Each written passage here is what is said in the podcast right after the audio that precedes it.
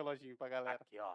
Fidel e o companheiro Che Guevara. Mira, mira.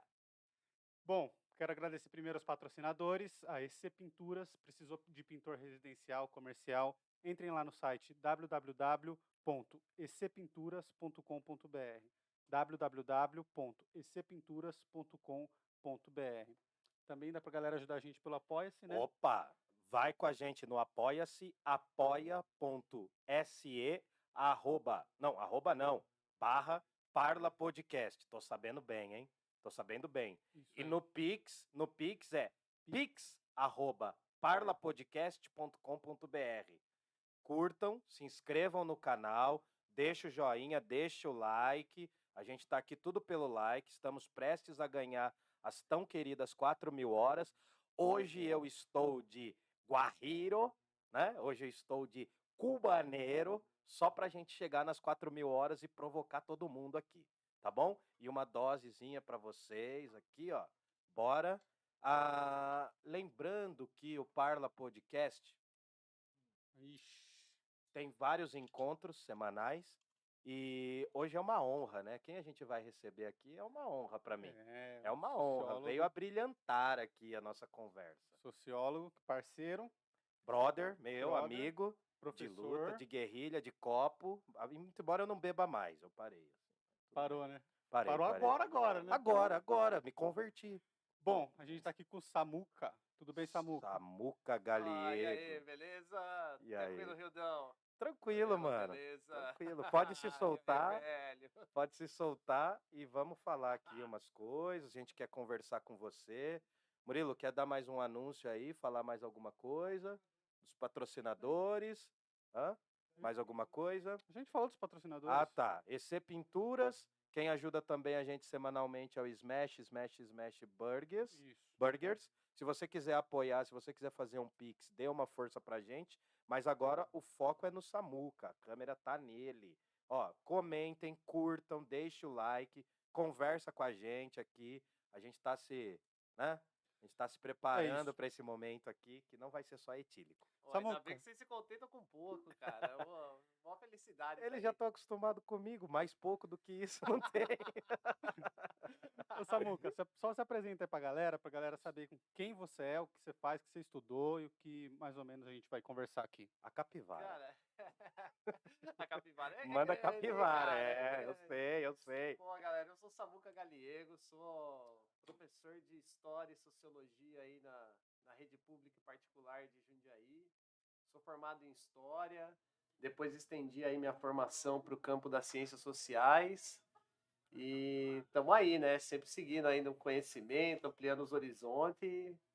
Faz cabeça, né? E trocando ideia com a Trocando gente. ideia. Manos, do que nós vamos falar aqui hoje? O que, que você gostaria de falar, Hildon? Você Cara- tinha pautado a educação, né? Então, eu acho que um tema legal, a gente tá ajeitando aqui o mic, né? Calma aí que saiu do BS. Nosso Aí, querido voltando. Fabrício aqui tá Aí, ajeitando aí, o aí. mic, vamos lá. Cara, eu tava pensando, né? Hoje eu vim aqui provocar. Eu, eu ia vir fantasiado com a camisa do Brasil e com uma máscara no queixo. Hum. Só que não rolou, assim, né? Uma homenagem aí também ao choque de cultura e a outras figuras míticas aí do Brasil. Não rolou porque Não- ninguém tem camisa da seleção. Não, eu- todo mundo com é. vergonha. Eu queimei a minha aos 12 anos de idade. Tá Não, é revolucionário. Eu sou clubista pra caramba. É, então, não, é. Não. tô um olho aqui e outro no jogo. É, cara. tá tendo um jogo aí, né? Um futeba aí do Santos com quem mesmo? Strongest da Bolívia. Pô, nossa, jogão, hein? Nossa senhora, esse é para arrebatar multidões. Bom, mas assim, a proposta era a gente conversar, Murilim, é, sobre a, a educação e a pandemia, mas eu acho que pode abrir para vários temas, cara. A gente vai trocar ideias sobre várias coisas, inclusive os rumos do Brasil aí, o que você quiser falar. Vamos Ah, começar de educação, então. Bora, demorou, mano. O que que, como que você tá sentindo nesse momento? Ah, só esclarecer que você tá aqui substituindo o Fabrício. É, eu sou reserva. Eu sou reserva. Reserva de luxo. Eu sou gente- esquenta-banco, né? Que eu vim aqui, ó. Eu estou a favor da ditadura, mas não é a ditadura que vocês estão pensando, ó. Aqui, ó. É do Pra provocar. proletariado. É a ditadura do proletariado. Não, hoje eu Então, tô de é, substituto. é. O Wildon tá substituindo o Fá, que precisou viajar, mas ele chegou a tempo aqui e ficou com preguiça. Essa é a real também, né? Ele tá escondido aqui. Não, para, não. Ele tá. É, imagina, é, então eu vou sair. Não, ele vai chegar com a camisa do Brasil aqui. Não, não, sério, você quer vir, mano? É, pronto. Ah, então tá, beleza. Bom, então hoje eu tô de substituto aqui, eu sou o Esquenta Banco. E a gente vai, a gente quer trocar uma ideia contigo mesmo, cara. Conversar mesmo. Chega, na, chega no Goró aí, ó, vamos trocar ideia. Educação. Wildon, o que, que, que, você tem pra falar sobre educação? Vocês dois são professores, né? É, mas ele é o cara hoje, né? Então. dão, os dois dão aula. Você não dá mais, você dá aula pra gente, só no Filobrizando. Não, eu tô dando aula ainda, tô procurando emprego. Aliás, se vocês quiserem aí achar alguém que quiser me empregar aí, eu tô aí. Inclusive, você tá dando aula por causa do Parla também, Tô né? dando aula por causa do Parla, é. Consegui umas aulas aí por causa do Parla. e eu e o Fá, 0%, Não, cara.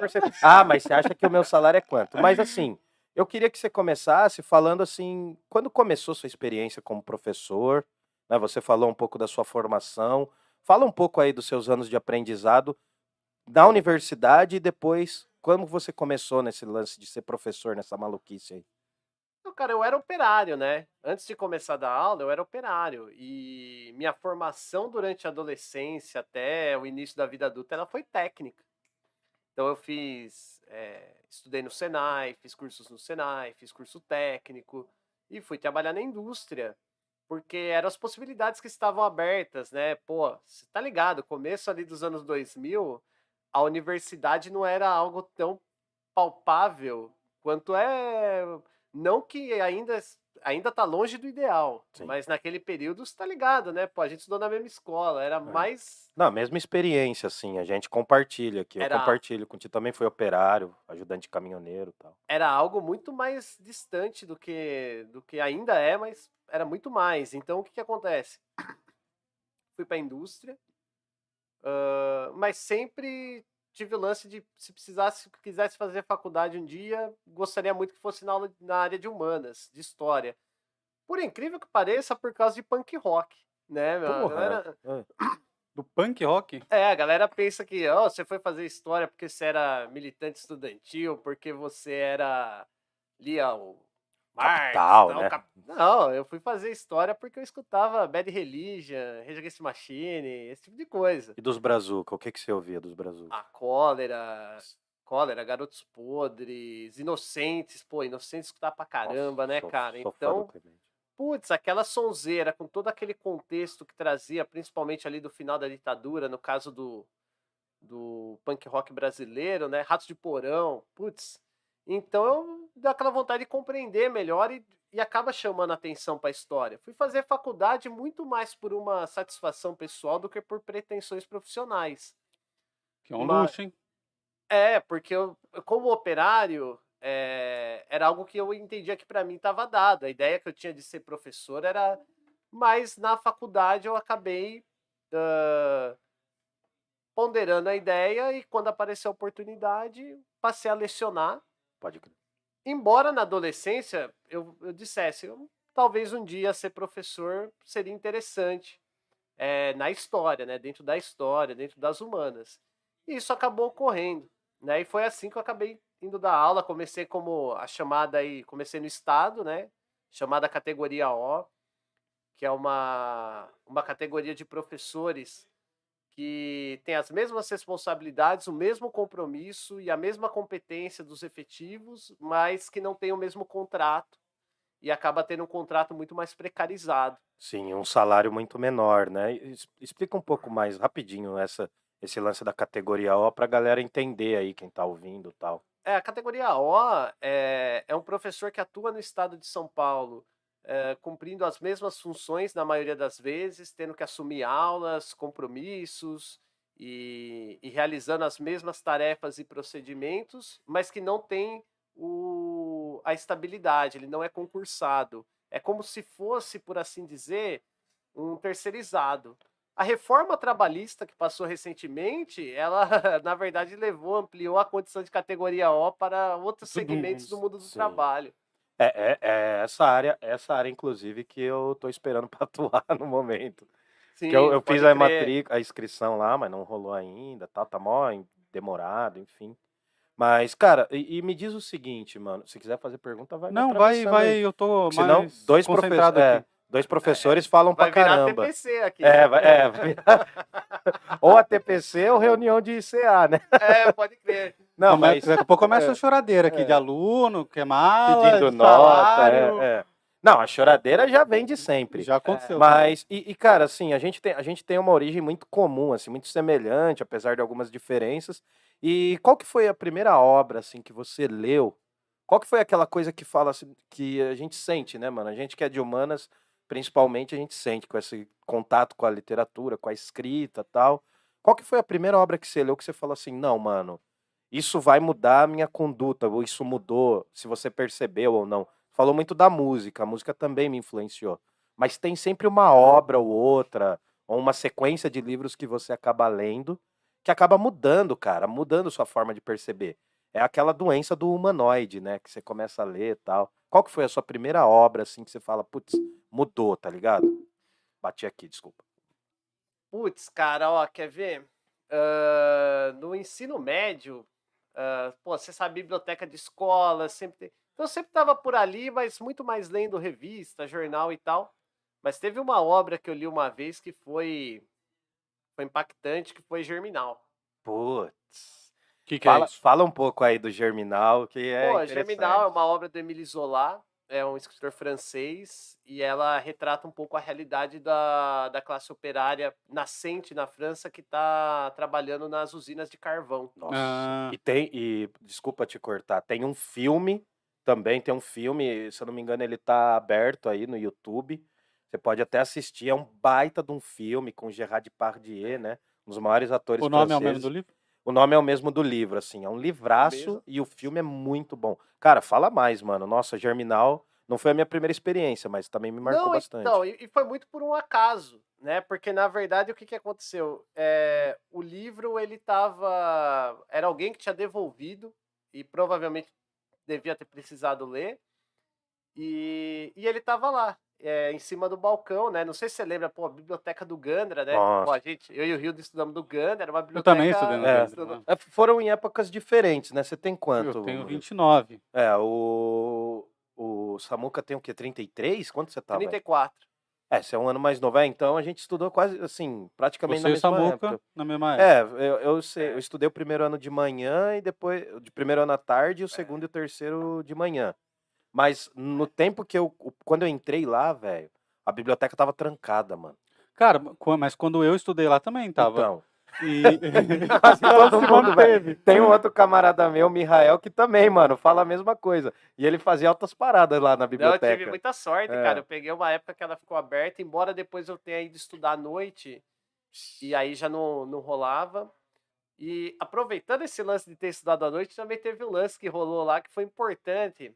Professor Edson, de português, uma vez passou para nós um poema do Mário de Andrade que chama Ode ao Burguês. Putz. Pô, cara, esse poema aí foi demais, cara. Também.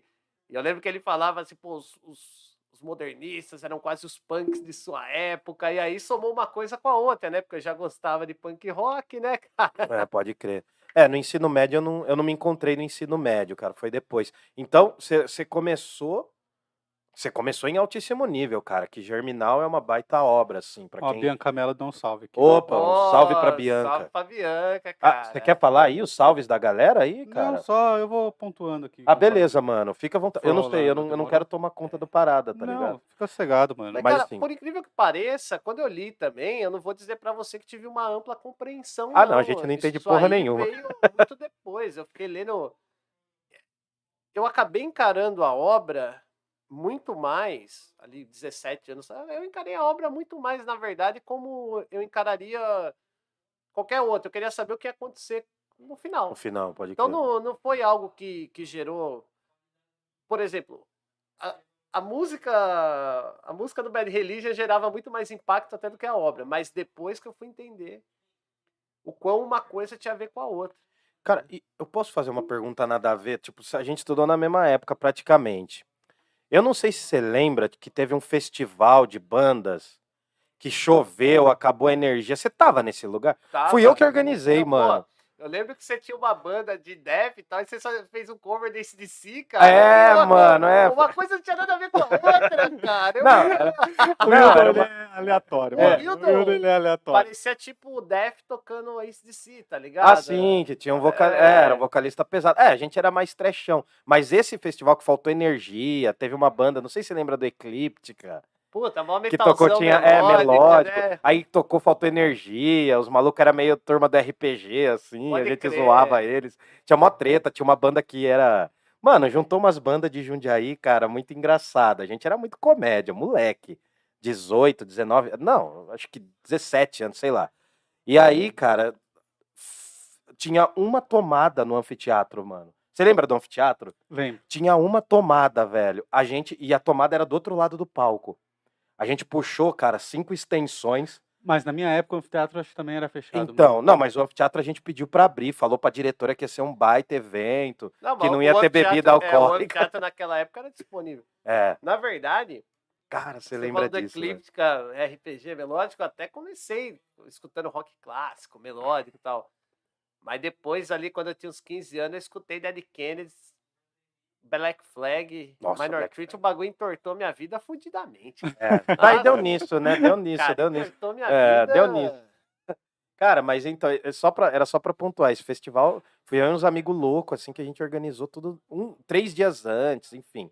Que da hora, mano. Nossa. que foi, da- foi um fracasso, foi ridículo, mas foi muito bom, mano. Foi coisa de moleque, né? E depois eu dei aula no Gandra, Você e eu deu tive aula a lá no meio. oportunidade de dar aula com vários professores com quem que tinham sido, né, meus meus professores e viraram meus meus camaradas de trampo. Então, Marcos, né, até aproveitar e mandar aí um salve, né, Marcos, Nossa. é, de geografia. Ó, Murilo Gonçalves também mandou um salve. Ó, um Ó, abraço. salve pro Murilão aí. Meu xará. Seu xará. Ó, professor Marcos, professora Maria Angélica, professor crer. Ricardo de Química. É que eram da noite, né? Eu não conheço os da noite, eu já não conhecia E no tantos, mano. Siqueira, a professora Andréa de Física, Putas. inclusive mandar um, um abração para ela aí, tá, tá, tá em casa aí.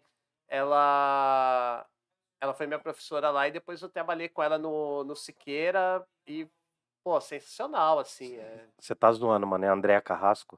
Não, não, não é ela não. Não, é ela, que era de física, brava pra caramba. Não, Ah, então Andréa. tá, Não, nossa, sempre mano. foi gente boa. Não, como então não. professora e como colega de trabalho, ela é 10. Nossa, mano, eu tenho umas histórias muito loucas com um professor de física, que eu sofri muito, mas enfim, zoei também. Não, mas beleza, não é sobre mim. Ah, Mano, é, não, só pra, pra gente avançar, você passou pelo Gandra, você foi pra Facu. Cara, primeiro, acho, o que, que é sociologia, mano? Cara, é, a sociologia ela vem com uma proposta de compreensão da- da- das estruturas sociais, da- das relações econômicas, políticas e culturais que vêm dessas estruturas como um fenômeno que pode ser observado, que pode ser descrito e que pode, pode ser interpretado. E dessa forma você pode compreender eh, tanto essas relações econômicas, políticas, culturais, não só como fenômenos isolados, mas como construções que estão ligadas à maneira como essa sociedade se coloca. Samuca, o que, é sociologia? É, não é fácil, né, É, cara? É uma é. definição ampla. é, então. Fala quando começou. tal. Não, só pra, pra ver se eu entendi, mano. Porcamente falando aqui, a sociologia estuda comportamentos da sociedade. Não só comportamentos, mas ela estuda também eh, como essa sociedade ela vai se estruturando ao longo do tempo e como ela vai se conjugando enquanto tal. Porque a sociedade ela não existe no vazio, né? Às vezes a gente usa muito esse termo sociedade no vazio, mas ela é na verdade o quê? A junção de uma série de fatores econômicos, políticos, culturais que que atendem uma, uma determinada eh, uma, um determinado momento histórico, uma determinada necessidade. E isso vai fazendo o quê? Né? Vai forjando tudo isso que a gente vê como comportamento social, como eh, tendência econômica, tudo isso é uma construção. A sociologia tenta entender o quê? Essas relações, não como naturais, mas como determinadas, né? por interesses, por disputas de poder. Então ela faz com que isso deixe de ser natural e passe a ser visto como realmente é, que é o quê? É, é pré-determinado. Tipo, Então, por ela- pode falar, desculpa, desculpa. Ela desmistifica muita coisa. Tipo, as relações entre homens e mulheres numa sociedade, elas não nasceram, Do jeito que são hoje. do- elas não nasceram do nada. Há uma relação social, econômica co- e cultural. É como toda ciência, a sociologia ela vai buscar o quê? Tentar entender as causas dos fenômenos sociais. Uhum. Ela entende que essas causas não são naturais nem são no- tidas no vazio. Elas são, na verdade, o quê? Construções que correspondem a interesses e definições muito bem determinados, na qual vai ter gente sempre ganhando, perdendo, se fazendo dentro delas, e cujos impactos também não são sempre individuais. Eles são sempre amplos. Tá, E você você quer perguntar? Não. Sociologia tá ligada diretamente à história, então. É, o Fabrício falou se a Sim. sociologia está ligada, ligada diretamente à história. Sim, as ciências humanas, todas elas têm um laço muito grande, né? Então, sociologia, o, o Brodel até dava uma tirada, o Fernando Brodel, que é um, um historiador famoso, ele dava uma tirada na sociologia que, putz, sociólogo fica louco quando escuta isso, né? Que é a sociologia sem história, ela é como um pires de água amplo, porém raso. né? Então, a história que aprofunda a sociologia, mas ao mesmo tempo a sociologia cumpre um papel fundamental para a história, que é o quê? Você também compreender os fenômenos mais presentes, que nem sempre vão, vão expressar mecanicamente o que aconteceu no passado. Né? Aquela frase famosa do Edmund Burke, aqueles que não entendem o passado estão fadados a repeti-lo, não é Ah. bem dessa forma. Fala quem é o Edmund Burke aí pra É galera. um pensador conservador aí do século XVIII, e ele tinha isso, né? Aqueles que não compreendem sua história estão fadados a repeti-la. Qual a nacionalidade dele? Inglês. Inglês? Porque tem uma série do Pablo Escobar que começa com essa frase. É aquele que só que falado em espanhol. Eu achei que era de algum ator espanhol. Então, Então, pode falar. fala Mas aí. esse processo, sem a sociologia, ele também dá impressão muito mecânica. Dá impressão, então, quando a gente fala assim, olha, a escravidão deixou, deixou é, las- lastros, né, na, na nossa sociedade. Ela deixou Problemas, consequências, sim. problemas. Dá impressão, assim, que a gente ainda vai ter pessoas usando chibata aqui do lado e tal. E não é tão simples assim. Então, a sociologia, é, ela ajuda, ela, ela, ela colabora com a história nesse sentido. Ela ajuda você a contextualizar alguns fenômenos que ainda se fazem presente, mas não mais da mesma forma que no passado. E depois você tem a filosofia, que é a mãe de todas as ciências, a economia, que muita gente acha que não é uma ciência humana. A Ah, economia é é. uma ciência humana. É o que trabalha com os dados numéricos e analistas da Globo News da vida, mas a, a economia é uma ciência humana. A geografia, porque tudo isso que a gente está falando ocorre num espaço concreto, né? Muitas vezes a geografia também é meio deixada de lado, é até importante porque ontem foi 95 anos do nascimento do Milton Santos, né, um dos maiores sim. intelectuais da história do Brasil, que era geógrafo. Pô, tudo isso que a gente está falando, relações sociais, estudo das causas dos fenômenos sociais, é, a reflexão filosófica, ah, processos históricos, eles ocorrem no território, eles modificam esse território. É real. Sim. Então real. a geografia também entra nesse, nesse laço. O território tem influência direta nisso, né, cara? Se pegar uma guerra, por exemplo, ela- o território mudou a história, cara. Sim. né? E é influenciado por isso também, né? Por exemplo, você imagina como que a gente entende o leste europeu e o mapa da Europa eh, sem estudar a Segunda Guerra e suas implicações, a Primeira Guerra, mas ao mesmo tempo, eh, como entender a Primeira Guerra e a Segunda Guerra sem compreender o que era a realidade desse território, como estavam dadas as fronteiras, né? Então entra naquilo que o Hildon pode falar muito melhor que eu do Hegel, né? O todo é a verdade, a Calma. totalidade. Hoje eu tô, hoje eu tô aqui, É. no, eu tô no banquinho da, da, da É. pergunta. Eu que É. questiono o negócio É, aqui hoje. Mas é isso, Não, o ele- todo é a verdade, É. né? Fica aqui a gente tem essa tendência a fazer o estudo segmentado, né? Fazer uma análise, por exemplo, das economias domésticas como se elas estivessem desvinculadas do sistema global. Recorte social, né? Coisa que Max Weber, que era um sociólogo alemão ali do final do século XIX, início do século XX, colocava. Mas esse recorte vale para facilitar os estudos, mas a realidade ela é muito mais ampla, ela ocorre no campo da totalidade. Tá, só, só me permite uma coisa, assim, é para a gente também ter- tornar mais didática a parada, assim, né? Porque eu tô tentando pensar como alguém que não é dessa área, o que é muito difícil, porque eu já tô muito envenenado por essa área, que eu sou das humanas também. Mas assim, você falou uma coisa que eu acho que é interessante. Só Assim, fazer um adendo diga. seu adendo. Faz um adendo. Pra galera que tá no chat, manda pergunta aí, galera. Pode Manda mandar pergunta, que pergunta. você quiser, que o Samuca ele é tudólogo. É, con- conversa aí. E por gentileza, gente, se inscrevam no Parla Podcast, divulguem aí, ativa o sininho, faz todo o negócio aí que eu não, nunca entendo direito como que é a sequência. Mas assim, por favor, deixa seu like, conversa aqui. A gente tá rumo às 4 mil horas e rumo aos mil inscritos e a gente quer a gente com conteúdo aqui e compartilhar. Quem não puder fazer o Pix, pelo menos ajuda dando like e se inscrevendo aí, que vai ajudar. É, a gente tem Pix também, tem Apoia-se, a gente vai falar já tá tudo já. na descrição do vídeo aqui, mano. Demorou. É, então, pode continuar aí. Tá. E mandem perguntas. Beleza. E então, você tinha falado uma parada da hora que eu acho que é legal a gente começar por ali. Você falou que as ciências humanas são ciências.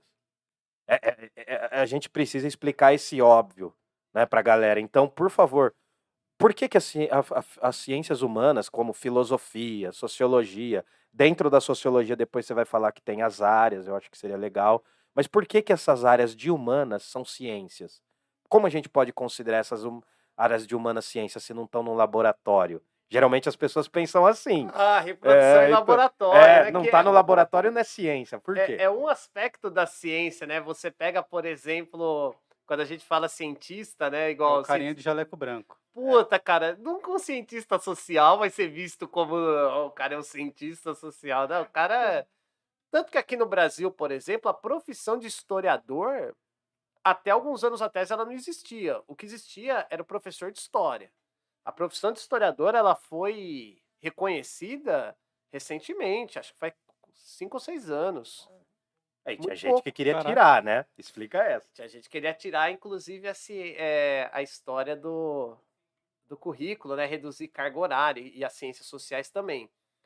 Ah, a maior parte do, do pessoal que se forma como cientista social, ele vai atuar na área também como professor de sociologia. Eu mesmo, vocês colocaram aí sociólogo e tal, mas eu não sou sociólogo coisa nenhuma, cara. Eu sou professor de sociologia, de história e tal. É clickbait, então. Não, mas você é, formado. clickbait, é clickbait. Mas você ah, é formado em sociologia, não vem não. Mas voltando à pergunta do Hilda, por que, que é ciência? Porque ela tem um compromisso em compreender e estudar as causas dos fenômenos. No caso da história, é, é os homens no tempo, a atuação dos seres humanos ao longo do tempo. No caso da, soci- da- da sociologia, é, é é o estudo e a compreensão das causas dos fenômenos sociais, né, que são amplos, mas que são, são passíveis de, de serem é, compreendidos, estudados. No caso da filosofia, é a reflexão da natureza dos fenômenos de forma ampla. Inclusive, é, a matemática, que é uma ciência exata, os primeiros matemáticos eram filósofos. né? Então, o que, que acontece? As ciências humanas são ciências porque elas têm um compromisso com a, a investigação, a compreensão das causas dos fenômenos que cercam as relações humanas. E é disso que vem, por exemplo, todo o restante das ciências. Porque tudo é obra humana, do da razão, do da capacidade de raciocínio humano. Quando a gente fala razão, é disso que a gente está falando. Então, a base do estudo científico das ciências humanas não é diferente da, da química, não é diferente da matemática, não é diferente da física, e é até mais complexo. Porque o ser humano nem sempre ele vai corresponder a, a ações pré-determinadas. Como, por exemplo, é o corpo lançado na gravidade. Você jogou, ele caiu. E por isso que isso dá para reproduzir em laboratório. Agora, como que eu vou reproduzir o racismo em laboratório? É. Não tem. e, Aliás, nem precisa, né? É só você Obrigado. acompanhar uma batida policial e você vai ver. Pode crer. Eu pensei nisso, falei, cara, tem ambientes que você. Não, é, mas é que ele, o que ele quis dizer é justamente isso, cara, que a produção do, do nosso conhecimento das áreas de humanas está muito relacionada ao fenômeno da existência, sabe? Que aí cada área vai examinar um campo, né? Mas assim, A filosofia sem história fica torta, a Ah, sim, sociologia mano. sem a filosofia. Até um pouco a área do direito, que é a área que você atua, que você É, manja. filosofia Tem pura, muito cara, disso. sociologia. É, mano. Sociologia, É que assim, a gente, a gente é colocado meio que no, no cantinho, assim, mas a gente é importante. Acho que é, é por não ser tão- muito prático, eu acho, cara. Será que não? Eu tô falando merda? Porque que nem o direito, ele é a sociologia, a filosofia de uma forma prática, aplicada. Então você tem a pena, você tem a regra, você tem escrito ali o que é e o que não é, E você, né? você acha É, que mas- certo ou mas- errado é assim. É, mas aí é que vem a questão, né? Porque uma coisa que ocorre muito com a galera do, do, do direito é o quê? Aquela ideia de que o conhecimento da lei vai levar a isso. Mas a grande questão é: ah, a sociedade é uma expressão da lei ou a lei é uma expressão do- da- dessa sociedade? E se, essa, e se essa sociedade não for justa, essa sociedade for desigual, essa lei também vai ser injusta e desigual. E aí não é olhando para a lei que você vai compreender ela, mas para as relações sociais. Sim, que é o direito, cara. E- É assim. E a- aí a sociologia, né? Não, é a Porque é ela que vai sociologia. explicar para você esse fenômeno. Mas o que eu disse que o direito torna palpável é o sociólogo e o filósofo vão pensar sobre isso, É, e quando se tornar palpável, ele virou direito. é, mas é porque o direito, principalmente no Brasil, ele tem um caráter normativo É, mesmo, de é, organização e e tal. tal. Mas para compreender a lei a fundo, né? Pô, Marx falava muito isso, né? O direito na sociedade capitalista é sempre o direito à desigualdade. É. Então, e quer a dizer, gente vê isso, cara. é- Olha as leis tributárias aí. Ve- exatamente, né? E aí vem aquele papo, para voltar no assunto de educação, né? Que, é, com todo o respeito da palavra, eu acho um puta de um papo babaca. É, olha, as crianças, elas deveriam aprender, em vez de aprender Bhaskara, eu- é coisa de Facebook, né? Não, não levem, mas tem muita gente, expressa o pensamento de muita gente. Ah, expressa o meu pensamento, mas eu também não sei porra nenhuma. Eu falo de achismo de bar, assim. As crianças, ao invés de pensar é, lei de Bhaskara, deveria pensar, é, aprender, né, a fazer declaração de imposto de Ah, não. como, como se a criança tivesse propriedade e tal. Pô, o máximo que ela, ela vai pagar de imposto se ela jogar banco imobiliário e sai muito bem. É, no banco imobiliário tem. Percebam, a criança na escola não tem que aprender a declarar imposto de renda coisa nenhuma, porque isso são coisas práticas que ao longo da vida é, a- o próprio desenvolvimento vai ensinando. O que ela tem que aprender é isso que você acabou de falar. Por que, que ela vive num país onde quem ganha mais de 5 mil paga 27,5 e quem ganha 600 mil também? Por que, que a gente tem um imposto, um imposto que trata igualmente aqueles que são desiguais? Por que, que dividendo não tem imposto e a renda do pai dela tem imposto todo mês? Por que, que o imposto está sobre principalmente o consumo se ele chama imposto de renda? Por que, que o pai dela paga, a mãe dela paga imposto, paga IPVA num carro popular, que na verdade nem tem um preço tão popular assim? Tá. Mano, 50 pau um carro popular zero. E por que, que tem- quem tem iate, jatinho, não paga IPVA, helicóptero? Então é isso que tem que ser tratado. Né? Por que, que as igrejas não pagam, né? Algumas coisas que elas É. deveriam pagar, né? Exatamente. E aí a gente chega nessa ideia do que é o direito numa relação crítica com ele, né? Uhum. E não numa relação normativa. Ô, mas aí você acha que a pessoa desenvolve esse raciocínio que você falou aí? Tudo bem, você, você aprende Bhaskara, no lugar você podia aprender direito constitucional, por Eu- exemplo. Eu acho que tem que aprender Bhaskara e tem que aprender direito constitucional, porque quer queira, quer não, use Bhaskara ou não, por que, que você tem que aprender Bhaskara?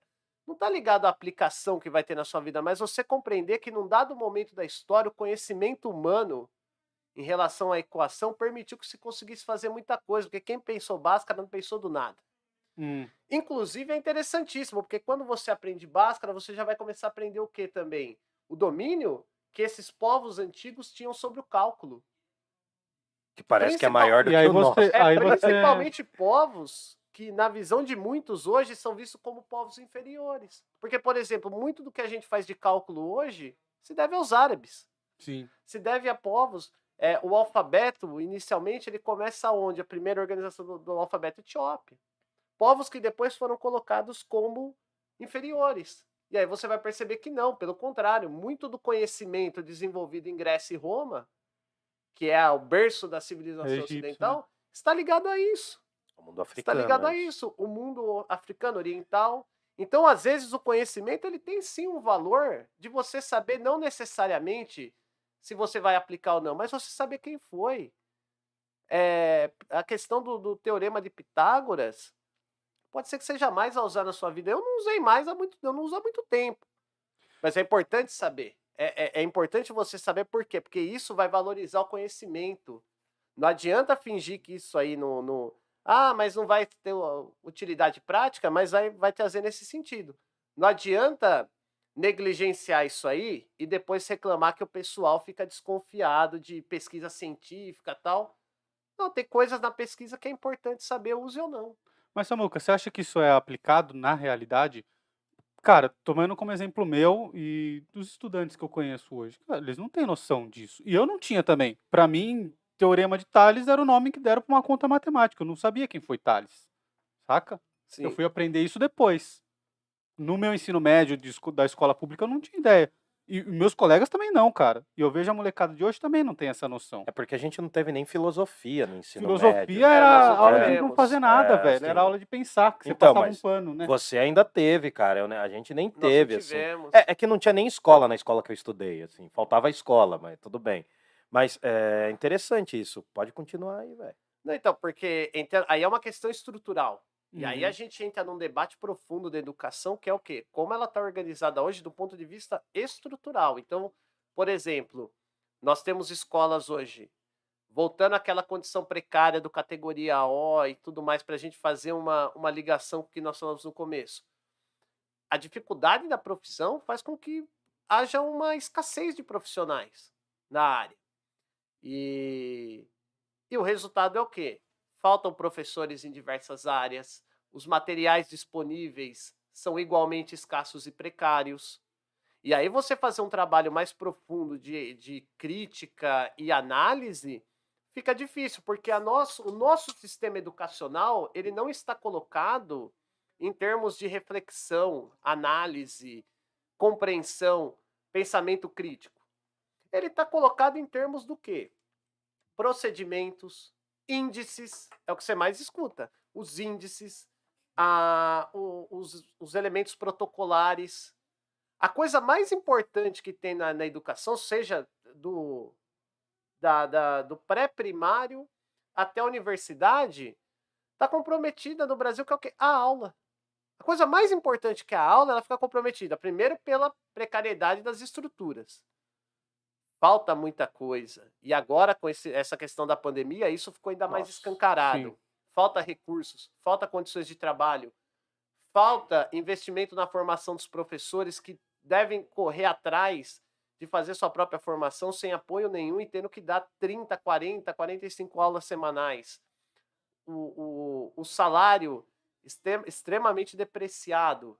E aí você pega depois outras questões, por exemplo, é, tudo vai no sentido protocolar. Então, atingir os índices. Veja, é, eu não sou contra a gente criar avaliações para mensurar como está é, os procedimentos educacionais, como estão funcionando as aulas. Mas o problema é o quê? O, o meio se tornou um fim.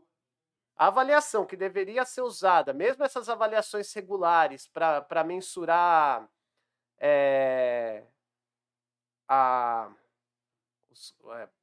para mensurar como tá as coisas, criar os índices e tudo mais. Mesmo essa eu não sou contra. O problema é que hoje ela se tornou uma finalidade. Né? Ela se tornou uma finalidade. E aí o que, que acontece? Toda aula fica engessada e atrelada a- ao que está posto no caderninho, ao que está posto Hum. na apostila. Nu- Muitas vezes não é nem o currículo, é a apostila. E o que, que acontece?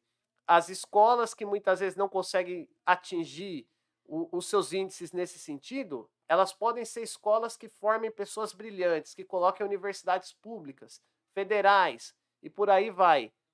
Ela acaba entrando o quê? Em rota de, coli- de, coli- de colisão e acaba sendo o quê? Vigiada pelas diretorias de ensino, pelos funcionários, pe- por supervisores.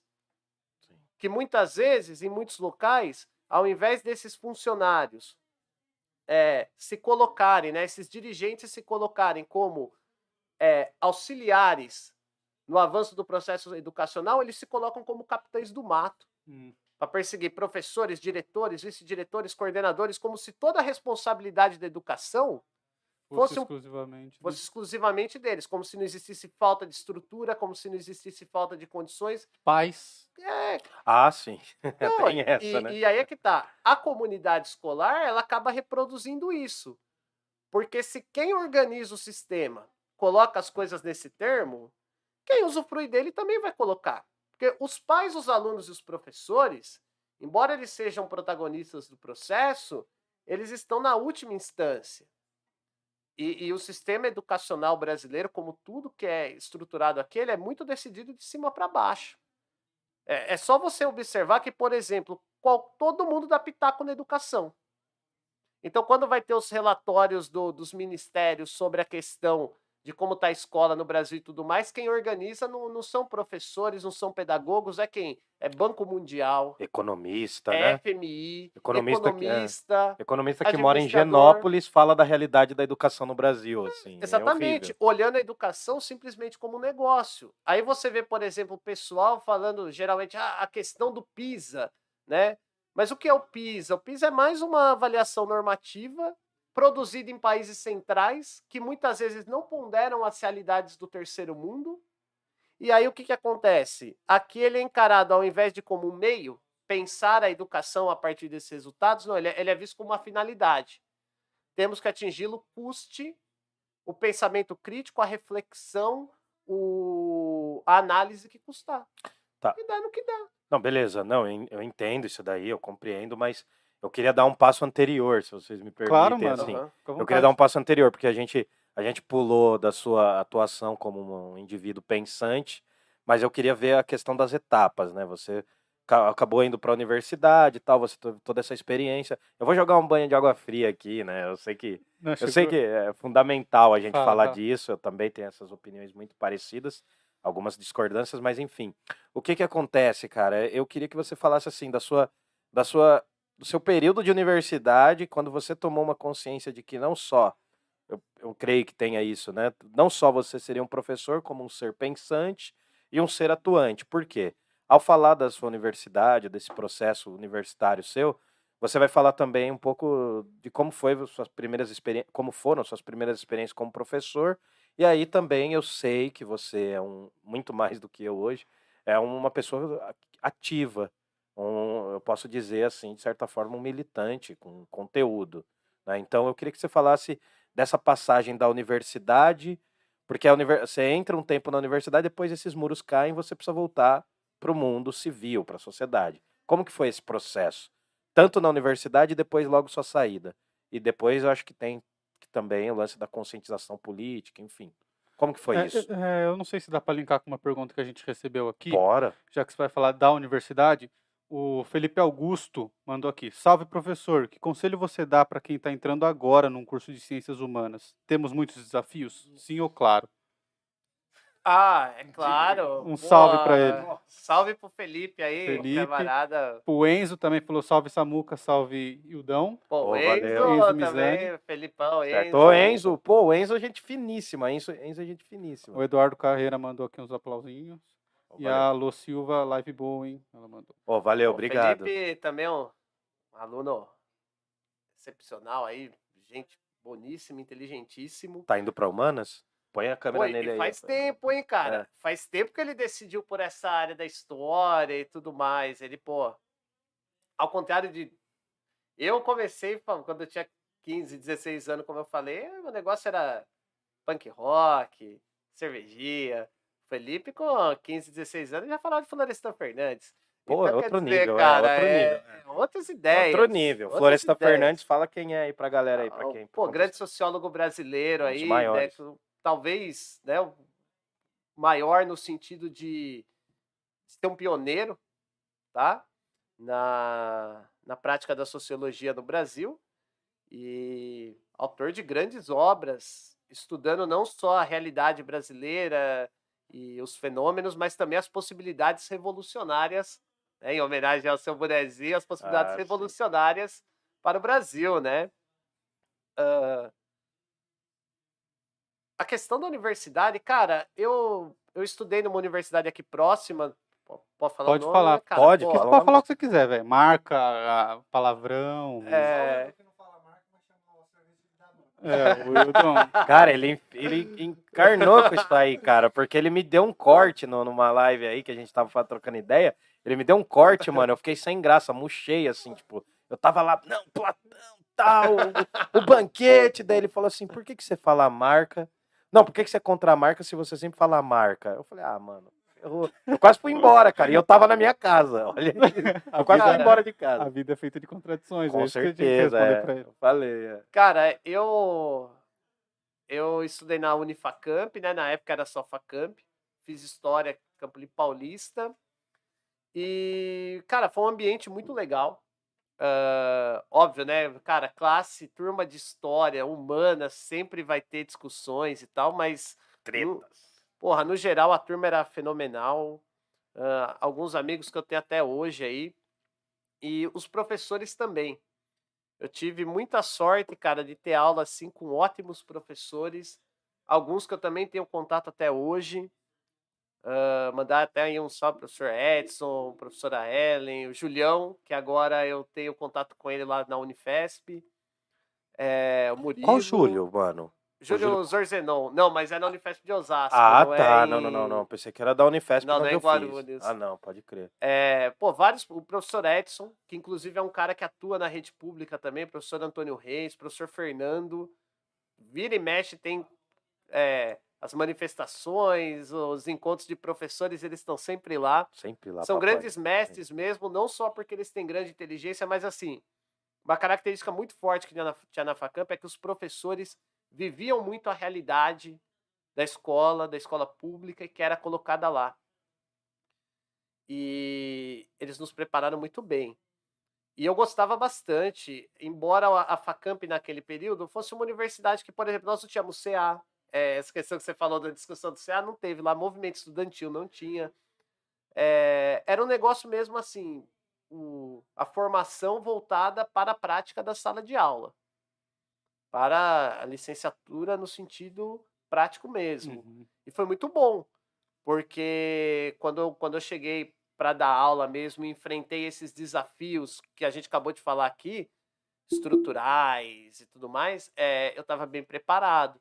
Isso é legal, cara. Fo- Foi muito legal. E na questão que o Felipe colocou, as dificuldades do curso de Ciências Humanas, é, ela está vinculada ao que a gente acabou de falar também na escola, porque essa perspectiva produtivista dos índices, dos resultados, também chegou na universidade.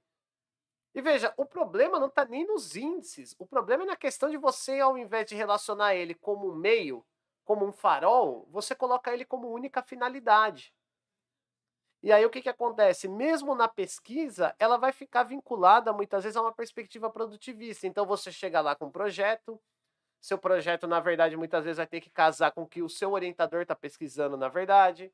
O seu orientador, por sua vez, ele está pressionado porque em um ano ele tem que publicar não sei quantos artigos em revista A, não sei o quê, A, A, não sei o quê. Qualis, né? Qualis. Horrível isso. E, e, e a reflexão e o compromisso de uma universidade consagrada à superação do subdesenvolvimento e da pobreza fica, fica totalmente colocado em segundo plano. Ainda que eu dei sorte de novo, de novo que hoje eu tô, tô atuando como é, aluno especial em uma universidade que tem compromisso também com, com, com o pensamento do desenvolvimento, pensamento crítico. Mas, via de regra, essa perspectiva produtivista também chegou na universidade, né? Você pegar, por exemplo, uma pós-graduação, um mestrado tem que ser feito em dois anos, um doutorado em três. Você acaba estudando, aí voltando também naquilo que a gente falou do todo é a verdade. Na pesquisa, você acaba estudando apenas um aspecto do fenômeno, porque é assim que é compreendido. Uma perspectiva, digamos assim, é, praticamente weberiana, né? na prática weberiana. Então, quer dizer, essa perspectiva produtivista atingiu em cheio o conhecimento, né? Sim. E, e, é- e acaba gerando essas dificuldades. Tá, e assim, pensando, pensando essas paradas todas, é é interessante falar isso, cara, porque eu fiz universidade pública e eu não me senti preparado para a educação. Eu queria seguir a área, a área acadêmica primeiro, fui fazer mestrado, daí depois eu tive que encarar a realidade de dar aula, assim, nem, nem sofri tanto assim de início, porque eu, né, eu não fui para escola, para o ensino público. Eu vim do ensino público, mas acabei entrando numa escola particular que você sabe qual é. E, e aí. Não, um beijo, um beijo para vocês. Um beijo aí para quem tá ouvindo e entendeu, sacou aí, né? Eu não estou mais nessa Quem escola. conhece, sabe. É, eu não estou na mais. Eu não estou mais nessa escola particular. Se vocês quiserem me chamar, um beijo. Mas valorizou meu passe agora com o Parla Podcast, hein? É, aí. Enfim, valorizou. É o mínimo triplo que eu quero. É, o mínimo, né? Mas enfim, ah, o que que acontece? É legal, cara. Você falou de uma coisa que é muito interessante. É, é Felipe, né? Que perguntou. Foi. Cara, isso é muito fundamental, cara. Eu penso que o, o indivíduo que hoje faz humanas, cara, ele tem que estar extremamente preparado para encarar uma sala de aula. Então, quanto mais ele cair na real e não achar que só vai ser o mundo acadêmico, melhor. Foi, foi uma coisa assim que eu acabei entrando. Assim, acho que a universidade pública, naquela, naquele momento que eu fiz, ainda tava uma aura muito mística em torno do mundo acadêmico. E aí você vê, né, mano? Professor de universidade pública tem muito cara competente, tem muita eh, professor, professora competentes. Mas, cara, os caras ganham um salário astronômico em relação ao do ensino É, público. Um, ponto que eu quero, só cortando, Pode que eu quero cortar. ressaltar aqui é que, assim, quando a gente coloca essas, essas perspectivas, essas limitações, esses, esses obstáculos, é importante deixar claro que quem define ele não é os professores que estão ali, os professores da escola pública, as gestões. Pelos, pelo contrário, muitas acabam tendo que fazer o enfrentamento para conseguir realizar uma educação que seja consagrada a isso, a reflexão da superação dos nossos problemas práticos. E, e aí volta naquilo que nós falamos. Muitas vezes, você saber quem é o Pitágoras não é uma questão de você aplicar ele no seu dia a dia, Sim. mas de você saber que o conhecimento vai te dar saídas aos, aos problemas que, que, que são colocados no dia a E, dia. cara, isso torna o estudo muito mais interessante, velho. Porque aí você tá. Sabe aquela pergunta? É. Quando eu vou usar? Pra que eu vou usar? Cara, pra isso. É, não- não- é, porque não é isso que está colocado. O que está colocado é você ter a compreensão de que o conhecimento ele, ele, ele permite superações. Porque as contradições que estão colocadas para vocês não é, não é as mesmas que foram colocadas para Pitágoras, e aquelas que estavam colocadas para o Pitágoras ele já superou. Mas é importante você saber que essa superação ocorreu. É, e veja, isso muitas vezes não ser colocado não é por culpa dos professores nem diretores e tal, é a maneira como se estruturou a educação no Brasil e que, na verdade, a maioria dos professores, dos diretores, dos coordenadores, dos alunos, das comunidades escolares tentam fazer o enfrentamento, pelo menos que eu conheço. E aí eu, eu endosso o que o Hildon falou, que assim, além de ter tido sorte nesse meu processo de formação, eu tive sorte na escola onde eu comecei a dar aula, que foi a minha primeira escola, que é onde eu tô até hoje, que é o Siqueira Moraes. Um Que aqui eu abraço, falo o nome mesmo do Siqueira. que- Fala e vê se tem gente É. aí no, no, no chat Ah, aí. Acho vê que tem uma galera É, aqui, a mano. Manda escola um que eu tô salve. hoje, Dá um que salve foi a mesma do. Hildon que, É. que ele colocou aí, né? Também é uma mais. escola que eu gosto bastante de dar aula lá. Os alunos também são fenomenais, excepcionais no trato comigo. é, me dou muito bem lá. É uma escola que, que não me engessa, que me dá é, área para atuar, mas no caso do Siqueira, existia uma questão que assim, eu nunca tinha dado aula. E quando eu cheguei lá, eu fui muito bem recebido pelos professores, pela escola, pela comunidade, pelos alunos. Eu não sou do Vianello, eu venho de um bairro distantíssimo, que é o Engordadouro. E hoje, depois de 10 anos lá, é, eu me sinto parte da comunidade. Mas eles fizeram eu me sentir assim desde o primeiro dia que eu cheguei lá. Você dá aula do que lá? História. Ah, eu ia dar aula de filosofia lá, cara. Pois é, cara. Quando eu pô. comecei a dar aula de filosofia lá, acabei não indo por conta do mestrado e tal. E o Siqueira é uma escola viva. Então, por exemplo, os nossos alunos, eles têm margem para atuação, a gente tem esse compromisso com a reflexão, esse compromisso com a análise crítica, esse compromisso em você não tomar como natural é, coisas que, na verdade, são construções sociais, políticas, econômicas que atendem a interesses e necessidades que nem sempre vão ser as deles. Porém, a gente também paga um preço por isso, porque você ter esse compromisso num sistema educacional que está voltado apenas para índices e, e atendimento de protocolos e procedimentos, que muitas vezes a gente nem sabe qual é, qual é o sentido, isso você paga um preço também. Né? Inclusive, a gente já pagou um preço por isso com, no- com parte do nosso prédio. que Sim. deixou de, de ter um trabalho voltado para a educação das nossas crianças e da nossa comunidade, e agora vai atender os interesses da burocracia da Secretaria de Educação, representada pela diretoria de ensino, que pegou metade do nosso prédio. Né? E aí o que, que aconteceu? Todo o trabalho que a gente desenvolveu ali com salas específicas para trabalhos específicos, ateliê de artes, tudo foi por água abaixo. Mostrando o quê? Que o, o, o compromisso, o objetivo perseguido, quando se trata da Secretaria de Educação, o, o objetivo perseguido não é o objetivo declarado. Porque esse processo foi feito de, de cima para baixo, sem levar em conta todo um trabalho realizado. Mas, como eu falei, eu quero uma escola viva, então a gente vai sair dessa e já, já estamos nos reconstruindo junto com a nossa comunidade, os nossos alunos. E, e quando você tem esse compromisso com a reflexão, com, com o espírito crítico, com uma educação emancipatória, mesmo dentro dessas limitações, a gente vai conseguindo tirar forças e motivação para seguir. Pô, pode crer, cara. Nossa, faz esse clickbait aí. Foi... É, então. Achou que não ia ter denúncia aqui no Parla Podcast? Achou errado, otário.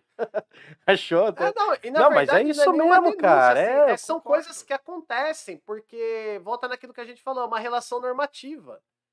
Né? Se perguntar também pro pessoal que, que vai se deslocar para lá, muitos também não concordam com o que aconteceu. Uhum. Mas essa relação normativa onde o que vai contar no final vai ser os índices e, e resultados que nem sempre vão corresponder àquilo que é mais importante para as nossas comunidades, para os nossos alunos, para os nossos professores. E aí o que, que acontece?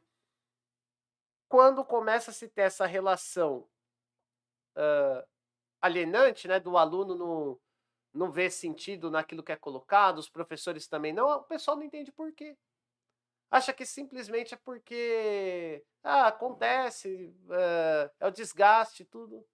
Não, é, tem essa relação por trás, né?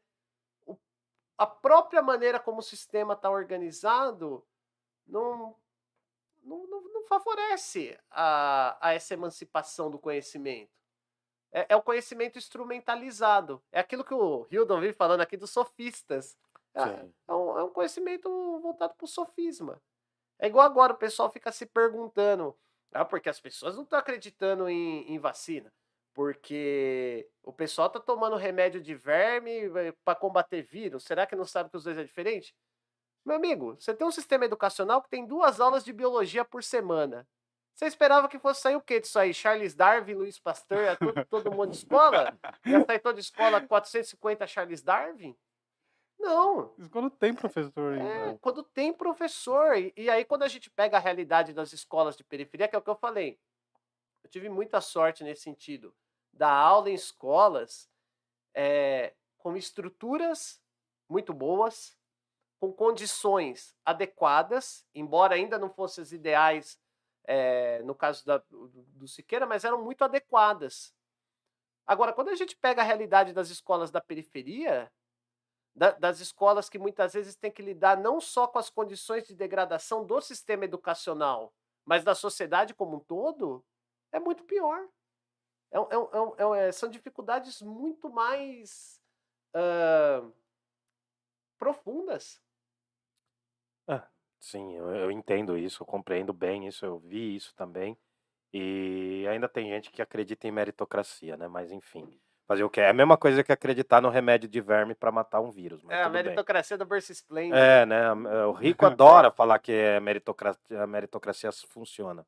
Mas, cara, uma coisa que é interessante, assim, eu não sei se eu tô jogando água, assim, na conversa. Não, pode tô- falar, pode Você falar. quer falar alguma coisa aí do, do, do chat aí? Alguém quer falar alguma Não, coisa? Não fizeram sei. perguntas aqui, mas essa vai ser muito polêmica, mano. Ah, então vai, vambora, vambora. Pergunta aí. Você quer- Ô, Daniel. Tá, essa Quer- que eu vou deixar pro É final. pra dar treta, né? Pra subir, Não, vai assim. ser treta, é. eu tô, tô até vendo. Vai. Ah, não, beleza. Não, mas então eu vou pegar esse gancho, porque a forma que você tá falando, eu sei, eu te conheço. A forma que você tá falando é de alguém que conhece a estrutura da educação. É uma coisa que nem sempre eles deixam a gente ter, né? O professor nem sempre consegue aliar a prática profissional ao conhecimento da estrutura a que ele está submetido, que é essa questão, essa imposição das horas, essa, essa parada toda, né? Prova atrás de prova, parece, parece que a prova vem como para calar a boca da gente, né? Toneladas de provas, enfim. Aí eu queria entender, você falou da sua saída, que foi uma saída interessante, você saiu da universidade mais preparado, inclusive eu considero, cara, você saiu mais preparado do que eu, porque eu te conheço, enfim, né? Eu tive que apanhar um pouco, né? Opa, eu sou Ele fã, sempre é, faz isso. eu sou mestre em derrubar as coisas aqui, foi mal. E aí, não, mas é legal. ou é o sobe. celular, ou é o copo, É. ou é o vinho. Nossa, eu derrubei, um, eu derrubei uma taça de vinho caríssimo que o, que o, O Fabrício, Fabrício abriu abriu. pra gente. Nossa, foi horrível. Eu só passei vergonha. Enfim, mas assim, é legal porque você tem um conhecimento da- das secretarias, da- das, instru- das estruturas, né, da- daquilo que está ali. Quando que começou? Se foi na universidade, se foi antes ou se foi depois, quando você se deparou com as realidades das escolas, que por mais que sejam bonitas, ainda te contraria, né? Essa relação professor, educação, enfim. Quando que começou essa noção de que você precisava ter um ativismo político? E como que isso se deu? Como, como que surgiu isso tal? Onde eu, eu vejo que você citou o Floresta Fernandes, que é um sociólogo e ativista, o Milton Santos, que se depois você puder falar um pouco para a galera aí também, quem é, qual é a especificidade dele por falar do racismo, enfim. Então, como que surgiu ah, o perfil do Samuel, que também é um ativista, né, que também tem uma relação ativa com, com as questões da sociedade? Tô falando groselha, mano? Não, é, mas quando você termina a pergunta, ele já esqueceu o que você começou a falar. Não, mas, não, mas é coisa de humanas, cara. Se eu fizer- não, mas é que se eu fizer uma pergunta assim, você é feliz? Vai parecer que eu sou Ana Maria Braga, velho. Então, mas você Então, parece um pouquinho. é, eu cara. pareço, eu tenho É. cara, eu sou neto dela. Eu faltou o louro, né? É, é faltou o Aqui, ó, louro. louro. É o lourinho aqui, é o que fala É, por então. mim. Só, só mandar um salve pro Paulo Ricardo, que ele mandou Oi Gato. O cantor? É o do RPM? Ah, então, ele mandou Oi Gato. Oi... Se Oi, do RPM, ele tá enrolado com os colegas dele lá, hein? Não, ele mandou Oi Gatão, mas não especificou qual gatão. O gatão É. do, do- da equipe é o Fabrício que tá off hoje. É. Tem mais alguma, alguma coisa aí? Não. É. E aí tem um parabéns da Elisete aqui. Obrigado. Oh, valeu, valeu, obrigado. Valeu, Elisete. É... É nóis. É, não, é porque tem a Elisete lá do Ganda. Se for Ah, ela, não. também um salve pra ela. A Elisete, Ah. dona do estúdio. Ah, então um abraço É pra a dona da ela. estrutura aqui toda. Ah, um- um abraço, obrigado pelo espaço. Sim. É... Ah, o ativismo. Cara, basicamente, ele é muito mais, na verdade, uma.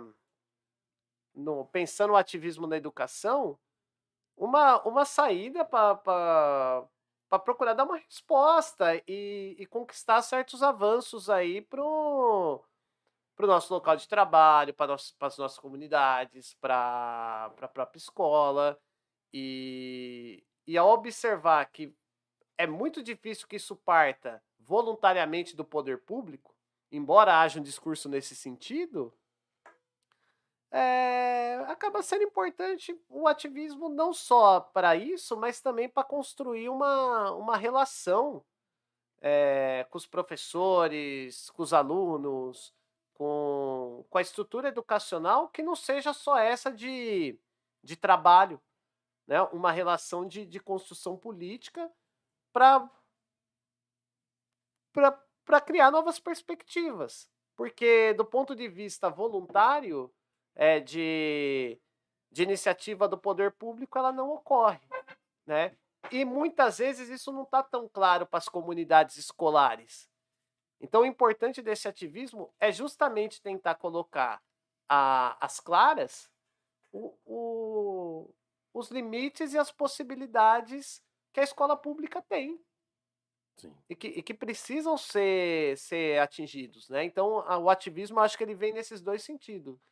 Ele denuncia os limites, mas ele também exalta as possibilidades, né? Aquilo que o para citar o sociólogo, né, o Darcy Ribeiro, Oh. figura fundamental aí. que Quem é Darcy Ribeiro? Fala, fala Darcy pra galera. Ribeiro, sociólogo e antropólogo, né? É, aqui brasileiro.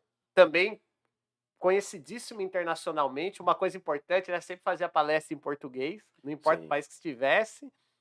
Escreveu um, um livro fundamental, Povo Brasileiro, mas não só esse também, né? Você tem, por exemplo, o processo civilizatório, que é um livro, nossa, fenomenal dele.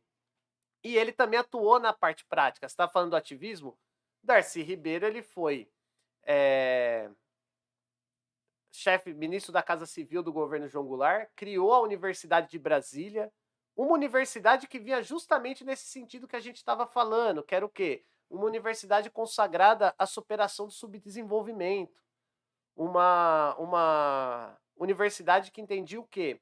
Que somente com a construção de uma perspectiva nacional de desenvolvimento científico, é, reflexivo, ativista, nós poderíamos conseguir uma, um desenvolvimento completo.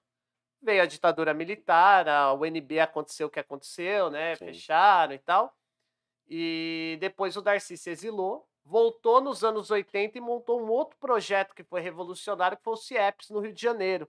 Uma escola de tempo integral que vinha não só para tentar superar essas debilidades que nós colocamos inerentes ao sistema público de ensino, mas também aquelas da sociedade. Então, o CIEPS era uma escola onde você tinha é, aulas o dia inteiro, com assistência educacional, psicológica, médica, odontológica, tá certo? Que buscava fazer com que a criança que ficasse ali pudesse não só ter o acesso ao conhecimento e à construção dele, mas também se afastar daquilo que fosse nocivo na sociedade. Então era de fato a formação integral do estudante, do pensador e do ser humano, Sim. né? É, é famosa, né? O governador na época era o Leonel Brizola, que é um cara que sempre entendeu a educação como a chave, não necessariamente como uma chave mecânica para o desenvolvimento, mas como a chave que te traz a conscientização sobre isso. Né? Porque o Uhum. desenvolvimento ele não é só construído pela educação. A gente tem que tomar cuidado com esse papo fetichista de Coreia do Sul, papapá, não. Só coisas. educação, né? Não Só é educação, isso, né? não. Tem indústria de base também, tem Tem, relações... tem a questão que a, a, a Coreia do Sul contou com o beneplácito dos Estados Unidos. Ganhou uma grana, né, dos É, Estados Unidos. desenvolvimento a convite. Aqui no Brasil, quando a gente tentou o mesmo, a gente ganhou uma ditadura militar deles. É.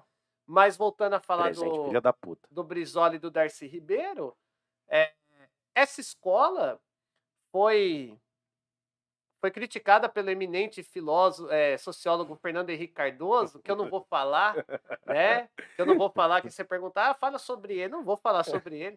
Fernando Henrique Cardoso perguntou pro Brizola uma vez se aquele modelo de escola, embora eficiente, não era caro demais. E o Brizola falou, né? Caro é ignorância. É verdade, e é mesmo, cara. porque Genial, a gente, a gente tá genial. pagando até hoje, né? Não, e tem, e tem uma coisa do Darcy Ribeiro que ele falava, né? Que era uma, coisa clichê que ele falava assim, mas era muito importante. Ele fala assim: olha, a educação é a prioridade mesmo, o resto é perfumaria, velho.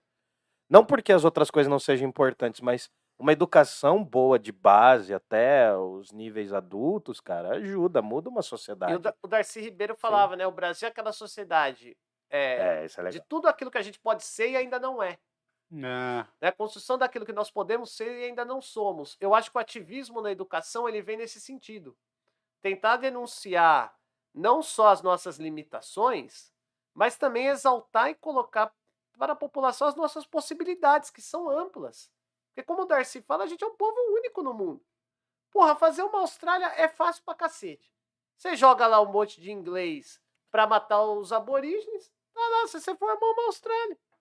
Agora, o Brasil não, ele é um povo de potencialidades imensas, nós somos um, temos potencial para ser uma das civilizações do mundo. Pode até ser que ne- nessa visão do Darcy você tenha um certo traço de idealismo, Otimismo, né? Também. otimismo, mas isso também é necessário, né, cara? Como dizia o Gramsci, né, cara? Contra o pessimismo da razão, o otimismo da vontade. O, o ativismo ele é necessário por causa disso também. Promover o otimismo da vontade. E você falou aí do Gramsci, fala quem é o Gramsci, só pra, só pra pontuar, cara. Eu tô, eu tô fazendo ah, esse aqui. é polêmico, hein, não, não, cara? eu quero Esse é polêmica, eu polêmico. quero treta. Só antes de você falar, a Thaís Rezende mandou aqui. Estou pedindo para o Samuel mandar um salve para o Caio, professor de matemática. Estudamos juntos na Facamp. Brizola é rico. Pô, cara, o, o Caião, velho, figuraça, gente finíssima, cara. Um salve para o Caio, tá?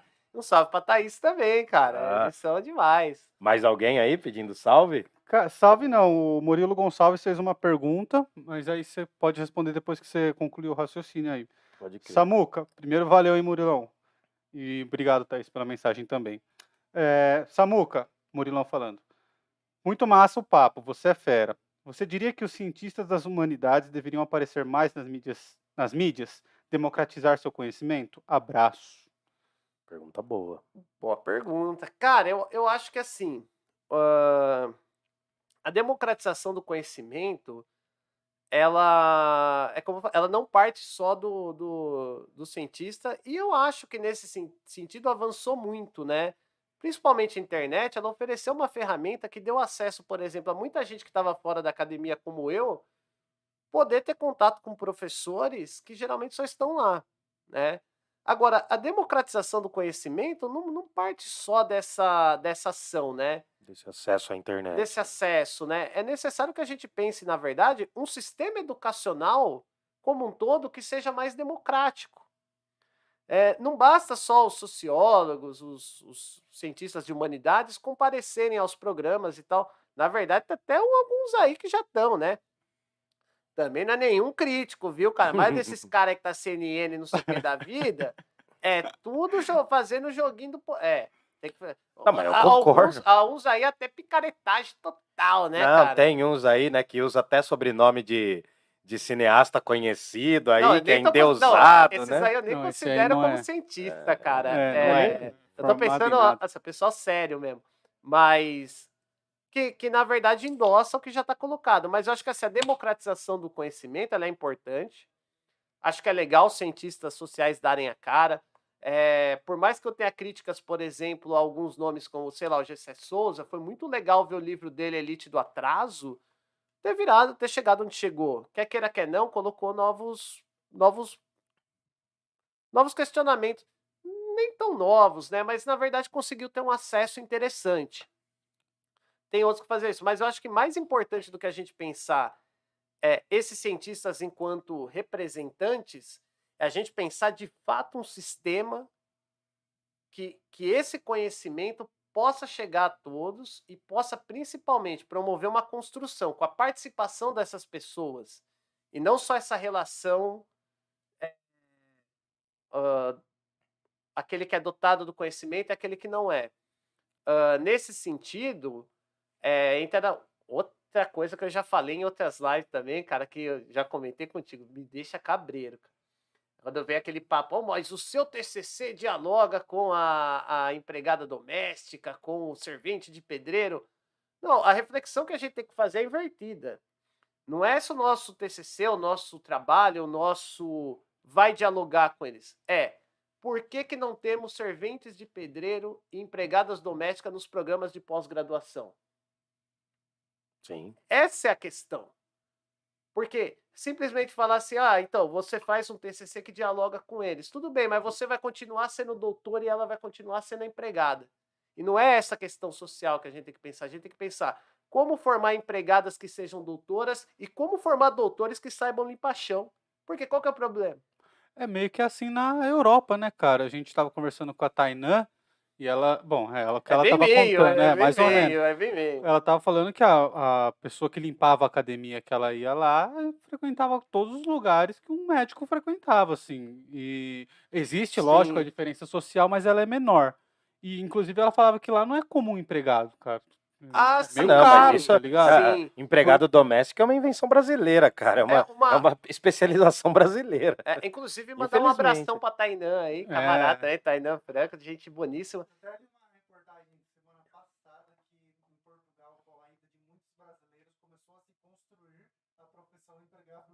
Não.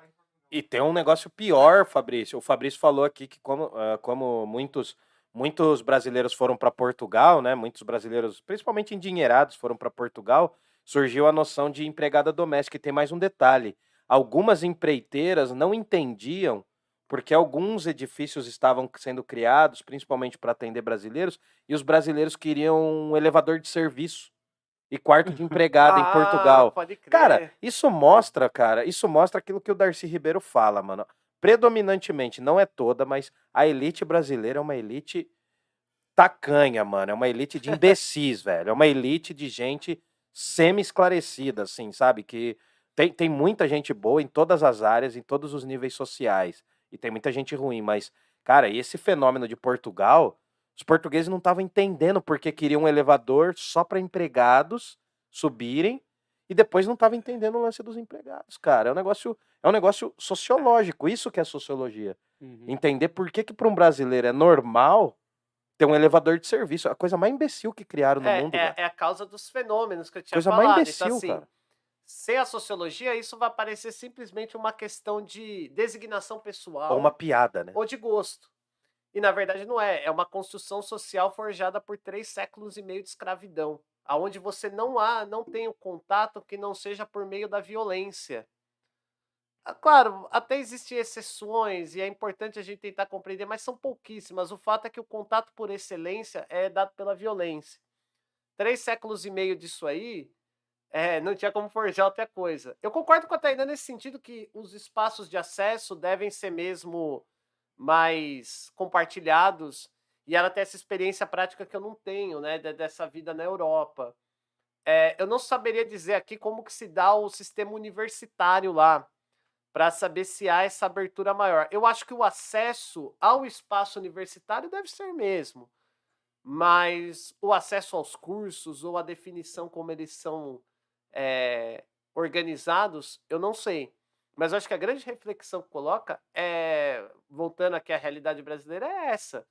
Mais do que a gente. É claro, eu sou super favorável às ciências trabalharem com a linguagem mais didática possível. Porque a gente tem que entender uma coisa, né? Muito do que a gente vê hoje chamando de intelectual são academicistas. E o academicismo é a morte do intelectual. Então, assim, o intelectual é aquele que pensa o povo nos termos do povo. Mas, ao mesmo tempo, a gente também precisa elevar as consciências e isso passa pela linguagem. Né? Às vezes as pessoas falam assim, ah, pô, mas ninguém vai entender o que é o, o imperialismo. Pois é, mas se você não explicar também vão continuar sem entender. Né? E a questão Uhum. não é só o termo, né? Voltando aí ao, ao Marx, né? a linguagem e a consciência prática. Então, é importante colocar nesses termos para que a gente também possa elevar a consciência das massas, não só no sentido de conteúdo, mas no sentido estético, né? Porque o nosso povo é como eu falei, nesse ponto eu concordo com o Darcy, sendo ele idealista ou não. Ele tem grandes, grandíssimas capacidades.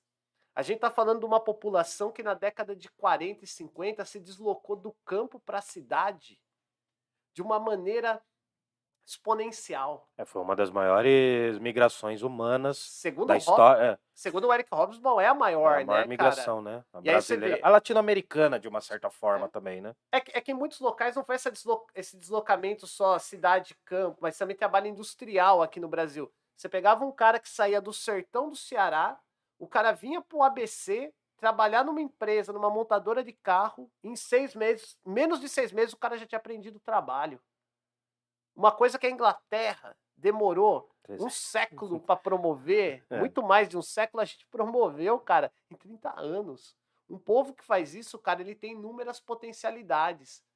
Então a galera fica às vezes falando, pô, que o brasileiro não tem cultura. O brasileiro não trabalha. O lugar que mais se trabalhou na humanidade é no Brasil. Pô, a gente tem Com a jornada. escravidão, velho. Não, a gente tem trabalha jornadas O de lugar que mais trabalho. trabalhou no mundo foi no Brasil, A praticamente. gente tem jornada de trabalho extenuante até hoje. Do- Falar- é, mano, 12 horas pra mim já é um absurdo, velho. O pessoal fala, ah, não, não tem cultura, não tem cultura. Fala pra mim, como que você vai desenvolver cultura política trabalhando 44 horas semanais? Existe. Você ganhando salários que são extremamente depreciados. Porque aí o pessoal fala, ah, o cara que trabalha em tal multinacional ganha bem. Ele ganha bem quando a gente compara aqui, mas uma multinacional, você não pode deslocar ela, desvincular ela de uma realidade global. Eu quero saber quanto que o trabalhador da Mercedes, aqui da Volvo, trabalha, quanto que ele ganha em relação ao cara que está na Suécia. E quantas horas ele Alemanha, tá- é. Quanto ele trabalha, quantas horas. É esse mito É da tem, multinacional. aí é tem muito um, um estudo que fala ah, que o, o trabalhador brasileiro rende menos que os outros trabalhadores, né? Só que aí se tira toda a tecnologia aplicada, né? Por exemplo, o, o cara que trabalha com obras nos Estados Unidos, ele tem aquele revolvinho de pregar, tá ligado? Aqui o cara tem que bater o martelo. Sim. Então é logicamente que você vai render menos. Você tem menos tecnologia para trabalhar. Um trabalhador médio na França, eu, eu- se me corrija se eu estiver errado, acho que é, são 36 horas na França ou tre- já desceu pra É, por aí, 34? 36. Os caras estavam propondo descer pra 30, cara. 30 horas semanais de trabalho, mano. Então, Você agora, tem noção, cara? agora a gente vamos- trabalha 44, cara. Um cara que é peão, um cara que tem que trabalhar. Mano, eu tô falando porque eu trabalhei em fábrica, eu trabalhei como xerifado. Trabalhei como ajudante de caminhão com meu pai, cara. Não, não tinha hora. Não tinha hora. A gente saía 4 horas, tinha dia que voltava às 7 horas da noite. E, e como que um trabalhador vai render isso? Não tem almoço, às vezes. É que você tá ligado, cara. é, essa coisa de, ai, o funcionário vai trabalhar, vai lidar com o patrão, com as relações Ah, trabalhistas. vai sim. Puta bobagem. Você Não, é do direito, você sabe e- disso. e- Pô, E bobagem o do ponto caramba. fundamental é tentar entender o quê? É, como que se dá essa aceitação lá e não ocorre aqui? Porque, por exemplo, você tem membros aqui dos nossos queridos que nós estamos falando analistas econômicos que estão encantados com o pacote do Biden lá nos Estados Unidos. Que é um pacote que vai se submeter, né, vai ser taxações sobre grandes fortunas. Agora, a, a, a classe dominante, os endinheirados dos Estados Unidos vão aceitar isso calados? É lógico que não. Agora, como que vai ser feito? Da onde vai ser tirada a compensação? É daqui de baixo. Porque a divisão internacional do trabalho, que nos submete desde os dias de colônia, ainda é gritante. Ainda é gritante. É por isso que multinacional alemã aceita aqui que tenha conselho de fábrica com funcionário sindicalizado e aqui os caras apoiam a reforma trabalhista e, e borrachada em trabalhador. Porque são salários baixos aqui que criam Que lucro garante. extraordinário para bancar os pactos sociais de lá. Cara, essa live vai sair do ar Tá ano certo, que vem. mano? Não vai Então, durar. Continuam A gente- roubando o nosso ouro. Essa é a É conclusão. claro. Sim, Não, a gente é agora- pé de obra, mão de Agora o obra. nosso lastro é, é o sangue do trabalhador. Assim como no, no, no período colonial foi o sangue dos africanos. Mas o fato é que os nossos pactos, eles são sempre pactos de sangue. E, e é por isso que os resultados são sempre esses. E é por isso que você não pode ter um sistema educacional é, voltado para reflexão, voltado para crítica, um sistema educacional que inclua a empregada doméstica, que inclua o servente de pedreiro enquanto tal. E aí, como isso vai ser colocado para eles, pouco importa. Pouco importa. Entendeu? E aí você tem que criar essas mitificações que a gente vê hoje aí, né? O- Meritocracia. o, o, o empreendedorismo de baixa renda e, e no final tudo que rola é, é, volta Uhum. naquilo que a gente tá falando tudo que rola é, é voltado o quê para garantir o lastro de como nós nos colocamos ah, frente à divisão internacional do trabalho que é o quê país fornecedor de mão de obra superexplorada, gêneros alimentícios, matérias-primas. Que é o que o Caio Prado Júnior, eminente historiador da década de 30, falava. O Brasil surge como um detalhe. Povoamento e colonização do Brasil. Ocupação e povoamento do Brasil é um detalhe. Ele é um episódio do processo de expansão comercial da Europa. É, Qual- enquanto, é, enquanto lá eles estavam fazendo a, a- iniciando a Revolução Industrial, estava no processo É. do Renascimento e a Revolução Industrial, aqui a gente tava, o couro tava comendo para a população mais pobre, faminta. Porque quando a gente fala Sim. de revolução brasileira, a gente não está falando de doutrina certa, a gente está falando de quais são as possibilidades que o Brasil tem de se tornar uma nação de verdade que não seja mais um detalhe e não seja mais um episódio. Porque é isso que nós somos, é como nós somos tratados ainda. A gente vê, por exemplo, toda eleição aparecendo uma figura falando vamos estabilizar a economia.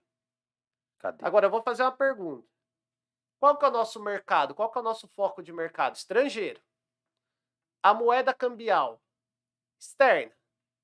Os pacotes tecnológicos que viabilizam nossa economia vêm de fora. Todos, Agora, me responde uma pergunta. Como que você vai atingir a estabilidade de uma economia na qual você não tem controle dos termos que organizam ela?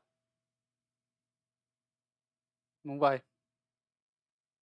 É isso. Toma o Danone aí, toma o gelinho aí que é o jeito. Não, não, eu tô gostando. Nossa, eu acho que essa, essa live aqui não vai durar um ano, vamos derrubar essa live aqui. Vê É, aí então. como é que tá a galera aí. per- A Mayara. Yamaguchi citou Grensky já fico até o final da live. Ah, inclusive agradecer ela pelo Pix que ela Hum. mandou. Ah, o Gramsci, o Gramsci, cara. O Gramit, desculpa. Ah, tá. É, e o Mar Marco Misael falou: Ah, não, kkkk, mas eu não sei do que ele tá falando, mano. Ah, então tá, é. Tem mais alguém Especifica aí? aí, Marco. Só isso. Dá uma força aí pra gente aí, traduz. É isso, mano. Bom, Eu tenho uma pergunta pra fazer.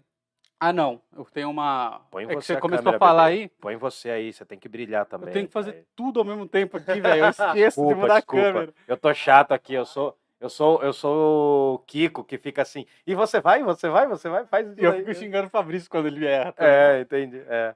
E. Tá todo mundo experimentando aqui, tá todo mundo. Toma o gelinho aí, toma o gelinho aí, Samuca. É pro Samuca tomar o gelinho, vai lá. O cara tá me agredindo na live aqui. É, Você falou de relações de trabalho, de empreendedor- empreendedorismo barato, né, cara? E aí eu lembrei do Uber que se acha empreendedor e não funcionário. E aí, recentemente, saíram sentenças é, dando relação de emprego entre o- o Uber e a empresa. E, cara, é, eu li meio por cima as condenações, mas, tipo assim, uma delas, o cara, a empresa foi condenada a pagar 3 mil reais de salário por mês trabalhado pro cara, e mais os direitos dele. E aí, o, o- peguei um Uber e comecei a conversar com ele sobre isso. E, cara, ele não gostou. Ele ficou contra, né? Ele Não, ficou mas- contra. O, o quanto o cara adora ah, ah, as correntes dele, cara. E aí eu fiz umas contas com ele meio rápido, assim, tipo, ele tinha uns 80 pau pra receber. Mas ainda assim ele não quer, mano. Não, mas é, é, não, mas essa, essa é a dialética da- do, escravo. É, infelizmente, é quando você ensina a pessoa que é explorada a gostar da exploração, cara. Cara, é o cara preso olhando pra caverna. E se É, você falar que não, ele te É, mata. velho, não, mas tem muito isso. Cara, mas tem muito assim. Eu tive, eu tinha muita treta com meu pai, porque assim, eu não manjava muito de direito trabalhista, óbvio, mas quando eu comecei a trabalhar no caminhão junto com ele, eu falava assim, mano, mas o cara tem que te pagar um almoço. Não é? Porque meu pai achava que era vantagem ele chegar na empresa e falar, ô, posso almoçar aí? Sabe essa coisa do coleguismo? O homem cordial, do, o homem cordial do Sérgio Buarque de Holanda. Quem não conhece, procura. É, é, ele fala, eu falava assim, velho, é o seguinte, com todo respeito, eu entendo que você é amigo do cara do almoxarifado e o cara te põe pra dentro pra comer. Mas isso é uma questão trabalhista. Você sendo autônomo ou não, quem tem que bancar é, é- é o empregador ou alguém que tá contratando seu trabalho. Nossa, velho, dava tretas homéricas na, na boleia do caminhão aí, meu pai. dava tretas. Mas, mas, A mas- filosofia de caminhão. não, não, é, não, mas, não, eu não caminhão tava. educa. Não, mas eu não tava na filosofia ainda. Mas o que mas que estavam acontece? filosofando. Tava filosofando pra caramba, mas A vida prática É. ensina, pô. Sim, mas o que é interessante é que são gerações diferentes de relação de trabalho. E aí que eu me percebi, eu acho que você, acho que você passou pela mesma coisa, Samuca. Aí que eu me percebi peão e que eu tava inadequado. né? Nada contra, mano. Eu já lombei caixa, cara. Já trabalhei mais de três anos nisso. É, Não é, não é dois dias. Uhum. Não é a vida inteira que meu pai trabalhou, mas aí eu percebi que tinha uma distinção ali. É, é, é quando. É, é, uma- é- é meio simbólico, mas é quando você se conscientiza. Você fala, putz, meu, eu tô sendo muito explorado. Não é, não é explorado assim, putz, eu tô ganhando pouco. Eu tô sendo extremamente explorado numa situação dessa. Só que a galera não se toca, acha que, né, agora, ainda mais com essa coisa aí, tipo, você não lembra certo o cara que vai sair como candidato político, provavelmente. Ah, se você não tem um- uma renda extra, seja professor e complemente sua renda no trabalho. Você lembra dessa? É um cara aí que usa sapatênis, um otário aí de programa de televisão aí. Ah, pô, pode crer. Pode falar, pode falar, é um narigudinho aí. Mas ah, aí entra uma- um ponto importante que, que a, a gente colocou do Gramsci, que é o quê? Ah, o Gramsci ele trabalha muito com a ideia, o conceito de hegemonia. Fala quem é o Gramsci. O Gramsci, né? Ele é o Antônio Gramsci, ele é um pensador italiano, ele, ele vinha das letras, né? Ah, e se destacou notoriamente como um dirigente, primeiro do Partido Socialista Italiano e depois do Partido Comunista. Ele sempre foi muito ligado ao trabalho jornalístico e também ao ativismo político, principalmente junto aos operários. E a grande questão para o Gramsci era entender mais ou menos o problema que vocês estão colocando aqui, que era assim: na Rússia, que era um país muito mais atrasado e fechado que a Itália, ocorreram revoluções. E países que eram muito mais adiantados do ponto de vista capitalista, como a Alemanha, não ocorreram. Tanto que o Lenin e o Trotsky, quando fazem a Revolução Russa, eles entendiam a Revolução Russa como uma operação de ocupação. Eles achavam que a Revolução Proletária mesmo ia acontecer na Alemanha. Que aí, o que, que acontece? As a condições lá Alemanha eram brutas também, né? Assim. mas não só pelas condições de exploração, mas pelo avanço institucional, que era o quê? Ah, o proletariado alemão ele era muito maior que o proletariado russo. Ele encontraria instituições muito mais bem arranjadas, da qual eles só precisariam imprimir o caráter de classe. Então, por exemplo, a Revolução Russa, aquele debate que a gente fez sobre o direito, né? O direito é para quem? O direito é justo ou injusto? Na Rússia ainda nem tinha esse debate. O debate era o que é o direito? Os caras tava... Não, mas é que não tinha nem burguesia, basicamente, Não, porque né? ali era, era um sistema autocrático. Então a questão sim, é: sim. qual é o direito? O que que é? É. Chegou aqui? Ah, embora é, o Lenin era advogado, Sim. né? É por isso que a Rússia Tá parece vendo, um velho? pouco Nem, Brasil. toda- nem todo advogado é picareta, cara. Ó, É, o- fala com ele aqui, ó. Fala com ele aqui, ó. Fala com ele aqui. O. Lenin era advogado, cara. O, o- Milton Santos também era advogado, tá Ah, vendo? não, Nós mas temos eu um acho- round de advogados Eu sou mais o. Milton Santos que o Lenin, hoje. Hoje eu sou mais o Milton Santos que o Lenin. Mas Hoje Ah, você não, tem que são, ser são mais coisas Murilo Zé. diferentes, É, né, é. cara? Hoje tem que ser mais Murilo Ah, Zé. não, Murilo Eusébio. É, Faça um Murilo pix. Eusébio. Faça um pix pro Murilo Eusébio aí Doutor- pra ajudar o nosso. Doutor Murilo Eusébio. É, chama de doutor. Mano, Não, tem doutorado? que não Tem doutorado? Eu, eu não ligo pra isso, a não ser que alguém se incomode. Aí eu. Não, não, não. É, é assim. Quando eu chego, não, quando eu chego num consultório, desculpa cortar. Desculpa cortar. Quando eu chego num consultório, eu chamo o cara de médico. Hum. Se ele ficar incomodado, uma vez o médico falou assim: pode me chamar de doutor. Eu falei, você tem doutorado? Falei assim, cara. Daí ele falou: não, então não vou te chamar de doutor. Eu também não tenho. Você Pô, não eu, tem? eu sou mestre. eu- não, eu tenho mestrado. Vou fazer o doutorado agora aí no A Deus dará. Vou, vou inventar um doutorado. Quando você terminar, bem, seja bem-vindo ao time. Tá bom. Eu quase não vou. Não, mas me chamam de mestre, mestre dos magos. Eu não tenho esse problema que eu não vou em médico. O dia que eu for, eu não saio mais, tá ligado? Que é tanto problema. Mas o fato é o quê?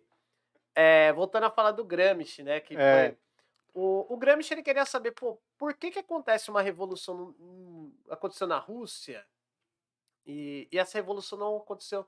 O Gramsci, e não só isso, depois ele vai analisar também o quê? A derrota dos conselhos de fábrica na Itália.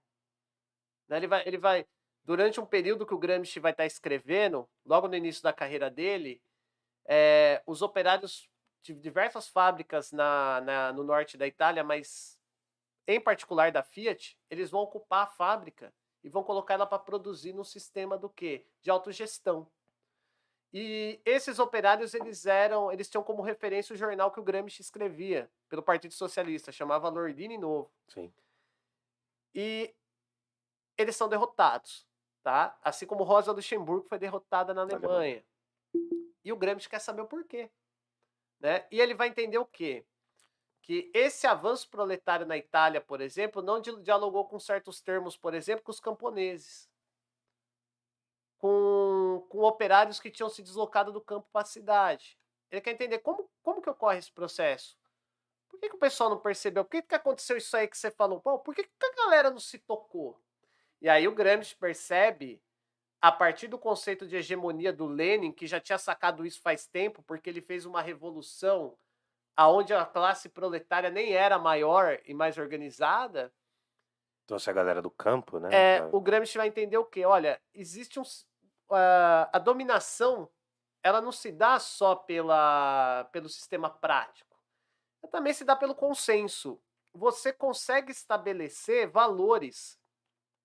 Então, quem quer se tornar dirigente, ele tem que imprimir não só uma direção a partir dos problemas objetivos, a partir da exploração que vocês falaram aí, ou das condições de trabalho precárias mas também uma direção intelectual moral.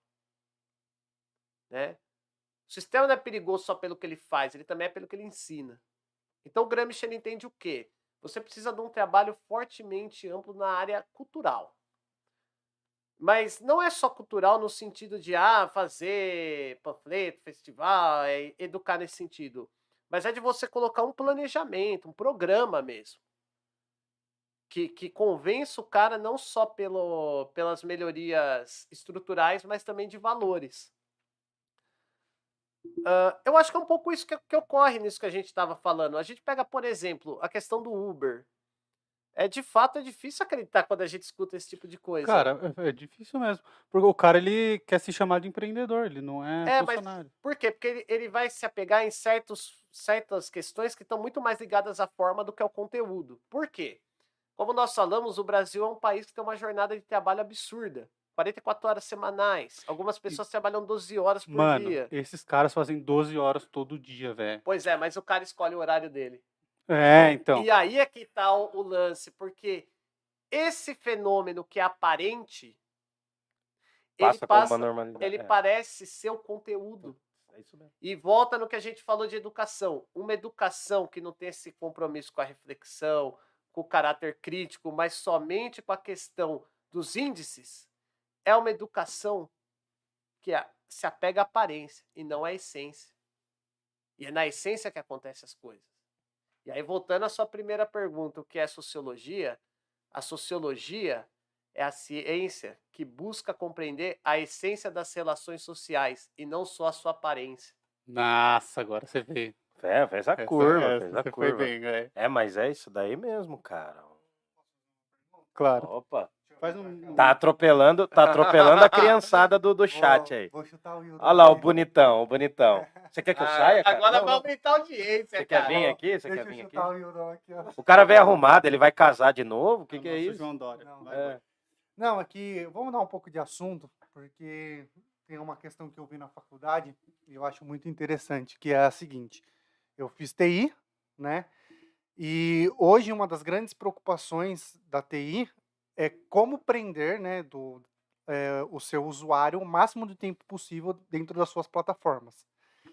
E eu sei que existe um estudo ferrado sobre aonde está o aplicativo, as cores do aplicativo, é, o algoritmo dele é pensado para te, te segurar, e isso eu sei que é um estudo humano, né? Eles, eles estudam o comportamento humano, para quem não sabe, seu computador vive ligando a webcam, por exemplo, você tá assim, você entra no Google, a webcam liga para saber aonde você estava olhando naquele determinado momento, porque ele leva uma base de dados. E é, então assim, você Matrix, abre o Facebook, Matrix. ele abre logo, ó, quando a pessoa abre o Facebook, para onde ela tá olhando no computador? É, Então a vou- sua webcam abre. Agora que eu tô sabendo disso, vou começar a usar computador com óculos escuro, cara. É. Começar a usar com. Então você tem diversos comportamentos que isso vai para uma base de dados e aí eu imagino que alguém deve analisar. Isso também é trabalho de um sociólogo, analisar esses dados para grande corporação, porque assim a gente falou muito de, de professores, É. eh, de estudo da sociedade, mas eu imagino que também tem um trabalho dentro das corporações. E aí eu queria que você falasse um pouco disso. Tem- Puta Beijo, galera. Pergunta monstro. Pergunta Tá mais longa do galã. do- Agora fica de perfil aí pra subir a audiência da live aí, Deixa eu ó. só dar um salve pra galera aqui. O Marco Misael, que falou ah não, kkkk, ele falou assim: fui aluno do Samuel, o Marco Misael, irmão do Luiz. Pô, pode crer, mano. Sor, o, sor, Filma ele, filma ele, filma ele, filma, filma ele. o Sor Samuel é o Marco, foda. velho. O Marco é da hora, cara. É bom, ele, é, ele é- ele é da hora, cara. O cara é diferenciado nos assuntos em geral. Aí a, o Caio falou através do, do da Thaís, né? Falando, o Caio falando novamente. Peça pro Samuca escrever um livro. Não podemos viver sem um livro escrito por ele. Com certeza. E aí ele mandou trampo. aqui, ó. Minha sogra e namorada estão vidradas na live de vocês. Aê, fala pra ela Ah. curtir, ó. Sogra e namorada do Caio, do Caio? Isso. Sogra e namorada, se inscrevam no canal. A gente tem um galã aqui, não é a gente. Não. Não é nenhum de nós dois. Vem aqui, vem aqui, Fabrício, vem aqui. Ele é o cara menos feio da turma. Deixa É? assim o jeito que tá. E valeu mesmo. Se inscreva no canal. A gente tem o Apoia-se. Quer que fale agora ou depois? Pode falar, eu tô. Opa, ele vai ler aqui, então eu vou mandar. Ó, nós estamos tudo pelo like. É, que eu não sei ler direito. Tudo pelo like. Curta, comente, compartilhe, se inscreva no canal. E nós temos duas formas de apoio, turma, aqui, ó. Primeiro tem o Apoia-se, que é apoia.se barrinha, né? Barrinha, não sei como chama essa parada, velho. É barra? É barra. É barra, né? Parla Podcast. E tem o Pix, que é pix@parlapodcast.com.br. Eu tô virando aqui, ó, tá no inverso, tá? É porque eu tô relendo. Pix, você vira no apoio. É, no apoio, você é, vira no É que eu sou do cara. contra, mano. Eu sou do contra, eu sou do contra. Cara, eu tô com medo de que essa live seja invadida por espíritos aí bovinos E tem que ir derrubar, porque a gente tá tramando a revolução aqui. Não, se, É, se invadir vai subir a audiência. É, pode tá- xingar no comentário é. aqui também, que aumenta o engajamento. Pode xingar, né? Eu, eu tenho zero ego, velho. É, não, eu tenho ego ferido mesmo. eu- se, se ferir. Você vai perguntar alguma coisa? Não, falar quero alguma coisa? agradecer de novo a Mayara que fez o Pix pra gente. Ô, valeu, Hoje. Mayara. Tá agradecendo bastante a Mayara, mas tudo bem, Tem beleza. um vai carinho especial. Ah, eu sei, eu saquei. Inclusive, eu quero falar pra ela fechar o, o Age of Empires aí, que eu sei que ela tá treinando, mano. Que, mano? Age of Empires, ela joga. Você vai falar de videogame, você pode falar com ela Aí sobre a Júlia, a Júlia mandou aqui, ó. Cortou. Sor, o que você acha sobre a reforma do novo ensino médio, pautada na escolha entre as cinco áreas? Eu nem faço ideia o que, que é isso. Nossa, mano. que Júlia que é? Será que é do... É, vê se tem o sobrenome dela aí. Júlia Martins Fox. O que, que foi, Fabrício? Ah, a Júlia- Fox, a Júlia- Fox, lá do, é, do Anchieta. Do gente Anchieta. boa, Pô, um abraço. boa. Eu acho que eu dei aula Ô, ela. Júlia, fala- pô, Pô, um legal. abraço aí. É que não tá te filmando, mano. Tá filmando a gente, infelizmente. Os caras feios. Vai lá. Calma, abraço aí. O Júlia. convidado feio, gala feio. Isso. Aí. Galã feio. Ah, e, só antes de, de você responder, um abraço pro. O, Delguitos mandou. Um abraço pro Samuca Galiego Um abração. e pro canal Destruindo Ouvi- Ouvidos. Grande conversa. É um canal de um moleque que chamou a gente no Instagram pra convidar ele pra vir. Ele é engraçado, mano. Vamos Ah, ele. vamos ver, vamos ver. Vamos trazer aí. E aí o Marco Misael. Tamo junto, rapaziada. A live tá show. Trouxeram um cara que entende de um pouco e tudo. Valeu, boa noite aí. Beleza, ótimo. Vou, na verdade, não entendi nada. É, a gente vai tocando barco, aí vai pesquisando. Então aí, você quer que eu repita a pergunta aqui?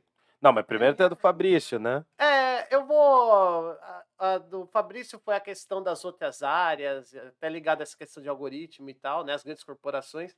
E da Júlia a questão do, da BNCC. Ótima pergunta da Júlia. Um abraço. Muito bem.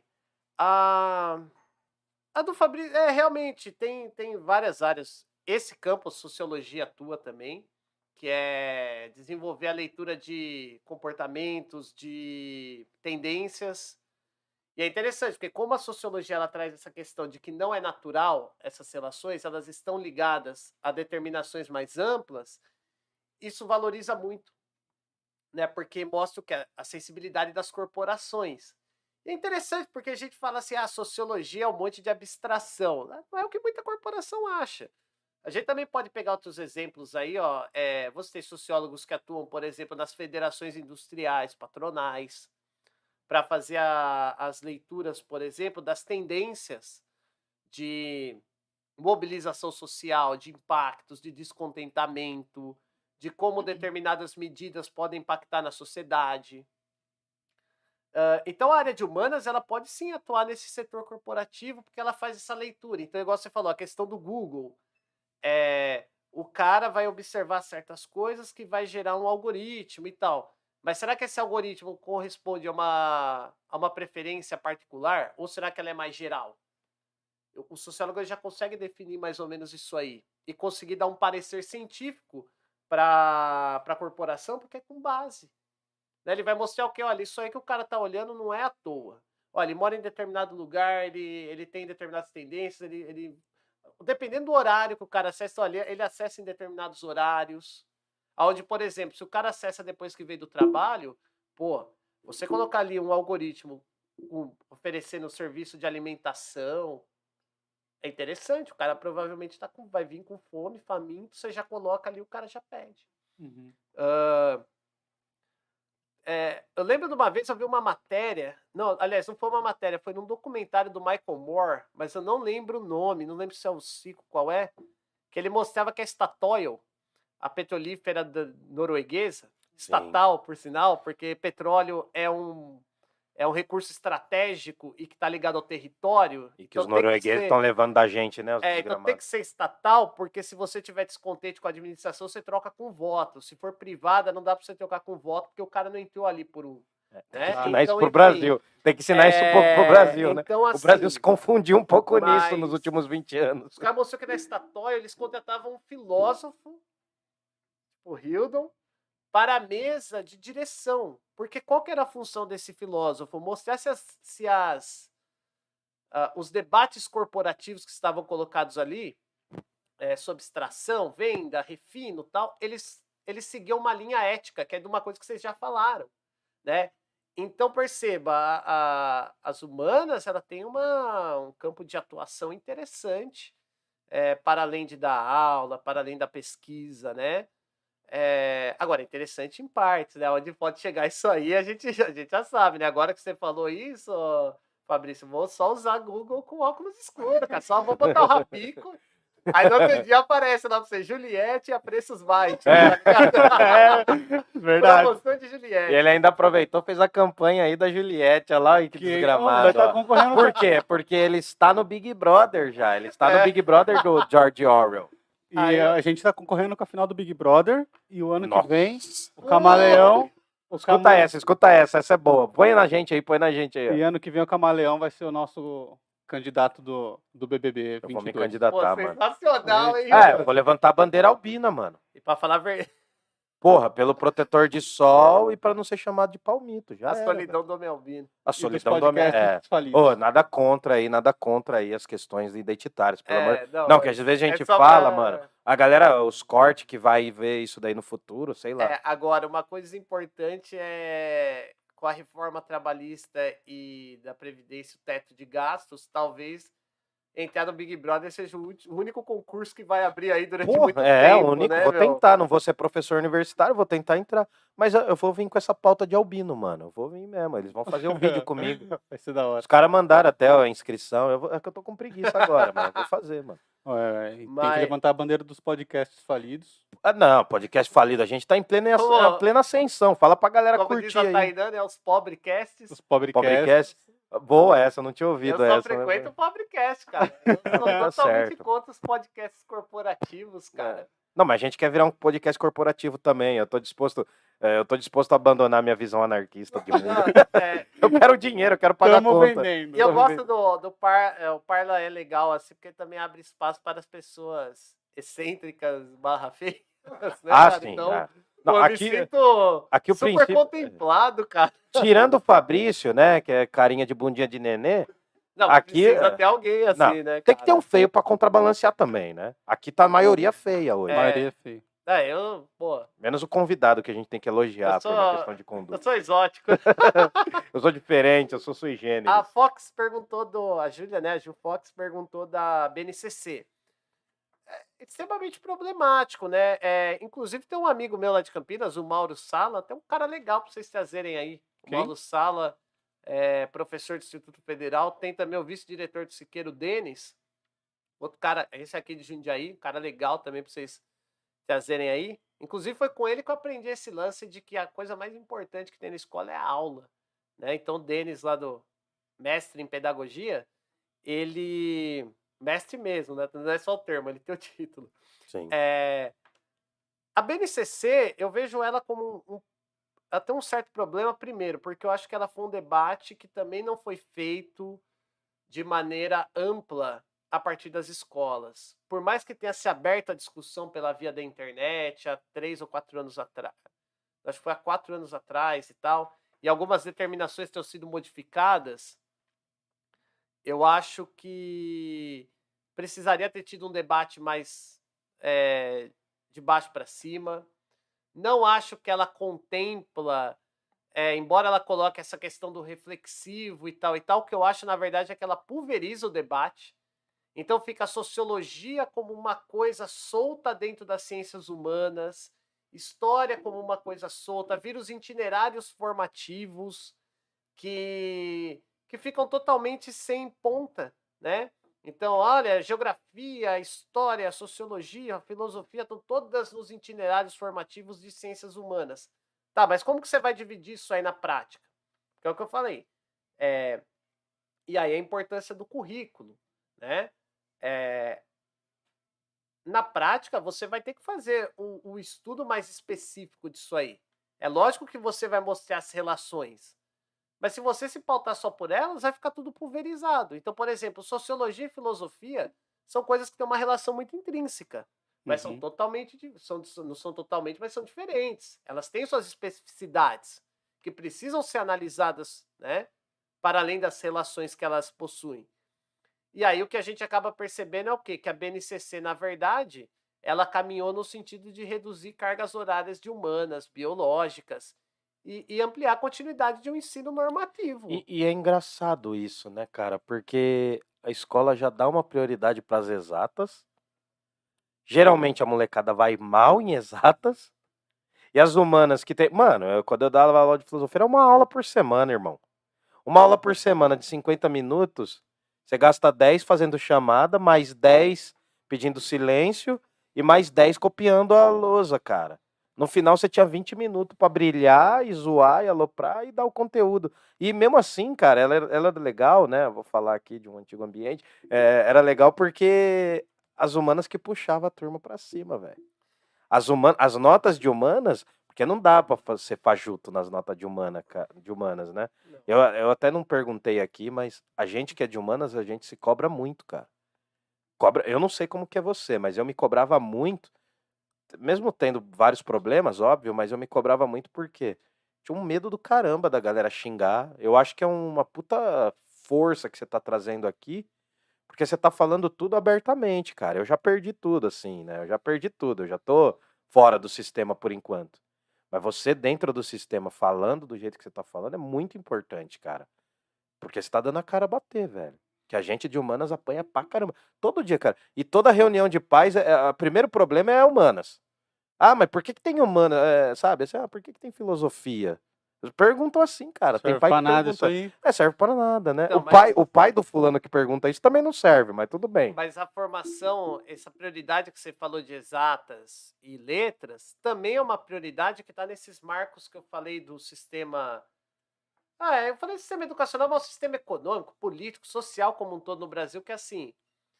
É, o objetivo perseguido não é o objetivo declarado. Então, por mais que eles falem, olha, há uma prioridade de exatas e letras, também não, porque embora eles tenham até mais aulas, também não tem condições de trabalho, também não tem um material bacana, também Não querem ensinar a ler. tem uma sobrecarga em cima desses professores. Então você pega no estado, por exemplo, professor de português e matemática, ele tem que passar APP.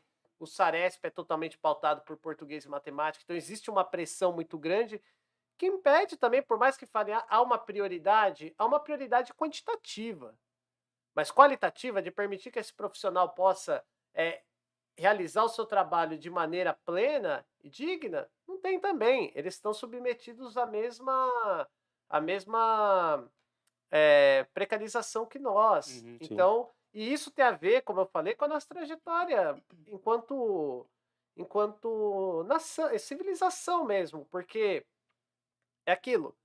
ah, é, a gente é de um país que falava que que vê o trabalho então pela escravidão e aí entrando naquela questão de exploração. Então a ideia de o trabalho vinculado ao sofrimento e dele como redenção é lugar comum. É, é, é, é entendido como natural. Né? A escravidão trabalho promove liberta. isso. É, É. exatamente, essa ideia. É, a ética é essa mesmo, cara. Infelizmente, Então, Pra que quem vo- não sabe, essa é uma frase do, Do campo de nazista, né? Dos campos de Arbeit, concentração. Arbeit Martin Frei. Então, Ah, o que, você que não precisa acontece? gastar tanto assim, É, humilhar, né, mano? é, eu gosto quando o Hildon fala do nome do Goethe. É, von Goethe. Ah, né? Johann Wolfgang von Goethe. É, mas É nojento é falar assim, não dá, a Eu gosto, trajetória- eu gosto. a trajetória do Brasil vem muito nesse sentido e isso tem esse impacto na educação. Então, às vezes até falam, ah, mas por que a filosofia, por que a sociologia? É difícil para muitos pais e para muita gente da comunidade escolar entender Opa, peraí, deu um, deu um pauzinho aqui no áudio. na live? Probleminha na live. Acho que é só no nosso retorno. Você tá ouvindo normal aí? Eu não, mas eu ouvi um chiadinho. É, deu um. Agora passou. É que eu abaixei o volume aqui. Deu um risco Alguma aí, coisa cara. aconteceu. Meio que soltou assim o cabo. É, parece. Mas vamos ver, vamos ver se o seu áudio tá normal aí. É isso aí Tá mesmo. voltando. Alô, alô, eu não me ouço aqui. Alô. Agora parou. Ah, então vamos fazer assim mesmo. Vamos, vamos, vamos na. Aí, Agora voltou. parou. Eu não Mas me ouço, mas aí vambora. entra naquilo que nós falamos do acesso à universidade. Por exemplo, é, em 2019, que houve os cortes e nós saímos às ruas. Tá confortável aí o retorno? Sim. Tá, eu também? Mas. É, voltou, voltou, perfeito agora. nós saímos às ruas, é, vários estudantes, principalmente da pós-graduação, colocando suas pesquisas para serem expostas para que a sociedade pudesse ver, né? Então, assim, é, essas dúvidas que surgem, muitas vezes não é por maldade ou falta de compreensão, é porque não está tão claro é devido ao distanciamento que tem entre os centros de formação e pesquisa da sociedade em geral, que é até aquilo que a gente está falando do positivismo, a ideia de que a escola é uma instituição e, portanto, ela está acima ou a- a- à frente da sociedade, não uma parte dela, que Uhum. reproduz suas contradições. É, enquanto a gente não ter é, a construção desse sentimento de pertencimento à escola, aonde a comunidade possa se sentir parte dela, a, a gente escuta muito falar assim nas orientações, né? O aluno protagonista. É, o aluno protagonista, o aluno protagonista tal. Aluno, Planejamento de classe. é, o aluno ele só pode se tornar protagonista quando ele se sente parte daquilo. Para se sentir parte daquilo, você tem que garantir amplo acesso. E é lógico que no começo você vai ter dificuldades, mas vai ser necessário é, haver essa abertura das escolas. E mais do que isso, a abertura de todo o sistema educacional, inclusive das universidades e dos centros de pesquisa, que entra naquilo que eu falei.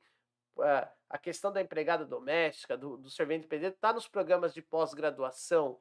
E quando eu falo isso, não é falando de maneira idealizada, assim, ah, então vamos colocar o cara lá. Não, você vai preparar essa pessoa, é óbvio, porque existem pré-requisitos. Esses pré-requisitos têm que ser acessíveis. Agora, enquanto ah, os centros de reflexão ficarem fechados à comunidade, esse tipo de questionamento vai sempre surgir. Por quê? Porque na prática, realmente é difícil entender, que é o que a gente estava falando, por exemplo, da questão do Pitágoras, da questão do Bá- de, de Bhaskara tal. Então, qual que é uma das saídas? É você massificar a universidade.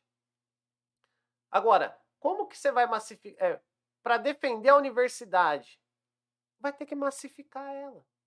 E claro, nós conseguimos constituir programas compensatórios que foram importantes. O que você quer dizer com massificar a universidade? Massificar a universidade é o quê? Tem que acabar com o vestibular. Dá para que todo mundo e tem que acesso. Tem que garantir a universidade, o ensino superior, como um direito. Assim como é o ensino médio, o ensino fundamental e o ensino infantil. Com certeza. Por que, que o ensino infantil é um direito e o ensino superior não? Por que, que o início da trajetória tem que ser garantido como direito e a sua chegada não? Uhum. Como que a gente vai querer uma, facu uma universidade que seja contemplada a preparar os professores para a educação eh, escolar se você não tem pessoas ali que necessariamente passaram por essas contradições? Então, você precisa abrir. Ah, mas tem pessoas que. Que como que vai saber se, se o cara tem capacidade ou não? E quem diz que o vestibular mensura a capacidade? Putz, É, vestibular é pra ver quem é mais esponja, né? Não, é muito simples. É, eu, vai como eu como professor, eu tenho que avaliar um aluno com pelo menos. Ó, eu, é, pegando escola pública, eu tenho três, três métodos avaliativos por bimestre. Ao final de um ano eu tenho 12, porque Hum, são quatro bimestres. Então, ao final de três anos de ensino médio, eu tive 36 avaliações para poder tirar os médias desse aluno. Como que o vestibular consegue fazer isso? Que eu fiz em 36 avaliações, ele consegue fazer com uma. E se a pessoa não está bem naquele dia? Ah, isso acontece muito, cara. Exatamente. Então a gente começa a perceber o quê? Que o vestibular é um filtro social. Agora, se tem um filtro social, fica difícil você massificar a universidade. Se você não massifica, você não consegue defendê-la. Por que você não consegue defendê-la? Porque a maior parte da população não consegue compreender claramente o que acontece ali. Agora, quando o filho dele está ali, ele passa a entender. Então, na verdade, quando o Paulo Guedes falou aquilo do filho do porteiro, o que incomoda o Paulo Guedes não é o filho do porteiro na universidade. O que incomoda o Paulo Guedes é o porteiro começar a ter consciência da, da, da, da Importância do filho dele. importância dessa universidade e se apropriar dela. E mais, Paulo Guedes falou do FIES como se o FIES não fosse um programa compensatório e liberal, porque está colocando a universidade particular. Agora, qual que é o medo dele? É, é, é o porteiro começar a falar, mas peraí, se o, filho, se o meu filho, o filho do meu vizinho, tá todo mundo estudando com bolsa na Por que, que o universidade meu não vai estudar? Ah. não, esse curso já é estatizado. Então a gente tem que transformar esse espaço em espaço público. Pô, você chega em universidade particular que 21 dos 30 e poucos alunos dali é tá com uma bolsa. Esse curso já é estatizado. Uhum. Porque não tem que ter universidade particular. Ah, mas eu concordo. Eu particular. concordo totalmente. E, cara, eu vou além, eu você- acho que nem escola particular, mano. Não, então, Nem escola também acho que particular, não, sinceramente. Também acho que não. Eu vim de. Eu fui, eu fui, eu fui formado para dar aula. Eu dei aula em escola particular, mas eu sou contra, mano. Porque é, é caixa registradora, irmão. Tem que ser uma garantia. É caixa do povo. registradora. É- essa é a minha opinião, não é a opinião do Samuel. Não sei qual é a dele, mas É, é vira cara, caixa registradora, educação. Mano, geralmente, a escola particular, o cara acha que é seu patrão, Joe.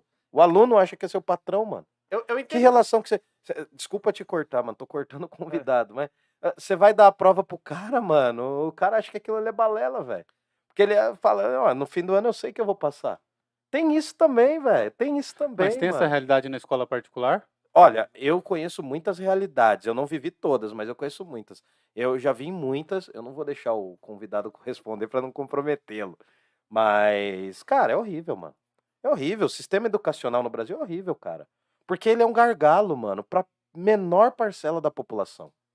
Entendeu? Mano, tinha. Aí no final do ano você tem que correr pra fazer trabalho compensatório pra provar todo mundo. Entendeu? Ah, e aí, crer. se o professor não entra nessa ética, mano, ele é podado, entendeu? Uhum. Ele não pode falar, ele não tem opinião, ele não é um ser social. E aí, se ele entra nessa ética de. Cara, primeira prova que eu dei, mano. Primeira prova que eu dei, eu deixei 168 pessoas de recuperação, velho. Foi um caos, velho. Foi um ca... Não, fui chatão. Eu não sabia, eu tinha que saber o nível da galera. Eu tô chegando, eu quero saber o nível. Aí eu vi, mano, era traumático, cara. Aí você tem- você tem que traumático. tirar o pé. Não, daí falaram assim: olha, por favor, você pode tirar o pé? Eu reavaliei 80% das provas, tirei 3. Aí tive que dar recuperação do mesmo jeito, cara. Tive que dar Uhum. recuperação. Nossa, foi um inferno, mas depois eu entendi a lógica do bagulho. Aí no final, mano, sinceramente, quando você dá. Porque assim, o Samuel pode falar também. Nos três primeiros anos que você é professor, mano, você tá com gás, cara, do caramba. Pode ser escola particular, pública, você encara o que for, velho. Nossa, do terceiro ano em diante, irmão, você não quer ver mais os caras que estão sempre na recuperação, velho. É. Você não É- é- quer ver, mano. Você não suporta ver os caras. É, eu, Os caras fazem questão de estar lá. é, eu enfatizo essa questão da universidade pública, porque eu entendo o que? A universidade ele não é só um centro de é, reflexão, análise, compreensão, mas ele também é o quê? Um centro de produção de tecnologia. É, não só tecnologia no sentido de tecnologia como nós entendemos da- das ferramentas e né? tal, mas de tecnologia no sentido de técnicas para compreensão da- das tendências e, e técnicas para formular projetos econômicos, sociais, mas que principalmente, se for público, vai atender a- ao interesse público, que nem sempre vai, vai convergir com lucro, que é o interesse da universidade particular. Uhum. E, e veja, não é que isso é um crime, mas é que não é a natureza dela pensar em termos públicos. E aí eu fico vendo, pô, a Argentina, Uruguai, o México e Cuba são tão pobretões quanto o Brasil. E eles têm universidade pública sem acesso ao vestibular, é, é, sem é, com acesso sem ser pelo vestibular. O México, ele está ali na porta dos Estados Unidos, no, no neoliberalismo. Nos anos 90, os caras privatizou o México inteirinho. E a UNAM continuou lá. Por que, que a UNAM continuou lá? Porque a UNAM é massificada. Você entra na UNAM, você vê o índio. Maior universidade do mundo, né? Você vê o índio. Maior universidade. Teve, teve uma época que teve um milhão de. Né? Porque os, cara, né? os caras faziam cursos também já algumas coisas à distância, tinha cursos diferenciados. Os caras teve um milhão de. Da hora. de Aquele clube mexicano Pumas, ele é, da UNAM, né? É Pumas UNAM. Mas o fato é o quê? Você olha, por exemplo, um país como Cuba, é isolado por um bloqueio, é, sofre um embargo há, há 60 anos. Os caras estão produzindo vacina nacional. E aqui a gente está tendo que, que ramelar, a gente tá tendo que Mendigar, mano. Mendigar. mendigar vacina. E veja só, quem está produzindo a- o principal setor de produção de vacina aqui é a Fiocruz e o Butantan, es- fundações públicas, que por sinal uma delas, o Butantan, queriam privatizar, né? Então veja, quem queria privatizar agora está sendo até visto como ah, alternativa. O que mostra o quê? Que para nós não há solução fora da classe trabalhadora. Porque quem tem que se preocupar, quem acaba se preocupando com isso são os trabalhadores, que são os que mais sofrem. Então, assim, quando a gente fala de universidade, a gente está pensando justamente a produção de tecnologia no interesse nacional que pode ajudar a gente a superar aquele problema que eu falei outrora, que era o quê? Depender tudo do estrangeiro. Porque como que você vai estabilizar uma sociedade onde os termos que regulam ela estão sendo decididos fora do alcance? Você tem que trazer esse alcance para cá. Como que você traz? Produzindo ferramentas, é, máquinas, é, remédios, tudo isso internamente. Por exemplo, é, tem aquele comercial que fala, pô, o agro é tudo. Se o agro é tudo, por que, que por mais que a gente venda agro, a gente não consegue estabilizar a moeda? Por mais que a gente receba divisas, porque a gente já perde dólares só no processo de transição. O Brasil não tem marinha mercante. Como que um país do nosso tamanho tem marinha mercante? Como que um país que já teve uma fábrica nacional de motores não consegue mais fabricar ampola? Isso é uma vergonha. Sim. Mas mais do que uma vergonha, isso é um projeto. E é um projeto de um grupo pequeno. E o Brasil é o país que mais cresceu dos anos 30 aos 80, né, cara? Sim. No mundo. Mas cai naquilo que eu também falei. Qual que é o lance da sociologia? Estudar os fenômenos sociais não só como um, um elemento no vazio, mas como a síntese de disputa de interesses. E é interessante, e é muito louco porque assim, a hora que essas elites impõem o seu, seu programa, como agro pop, agro é tech, reforma disso, reforma daquilo, é colocado como modernização, flexibilização, o termo que você quiser utilizar.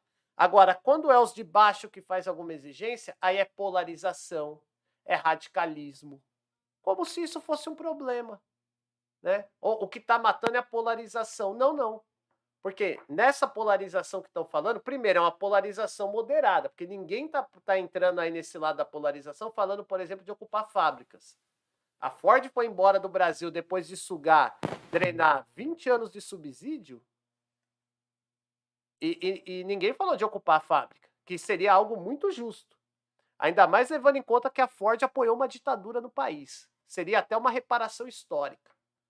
Só que ninguém colocou isso. Então, primeiro ponto, essa polarização que estão falando, ela é dentro de uma moderação. É dentro da flauta liberal.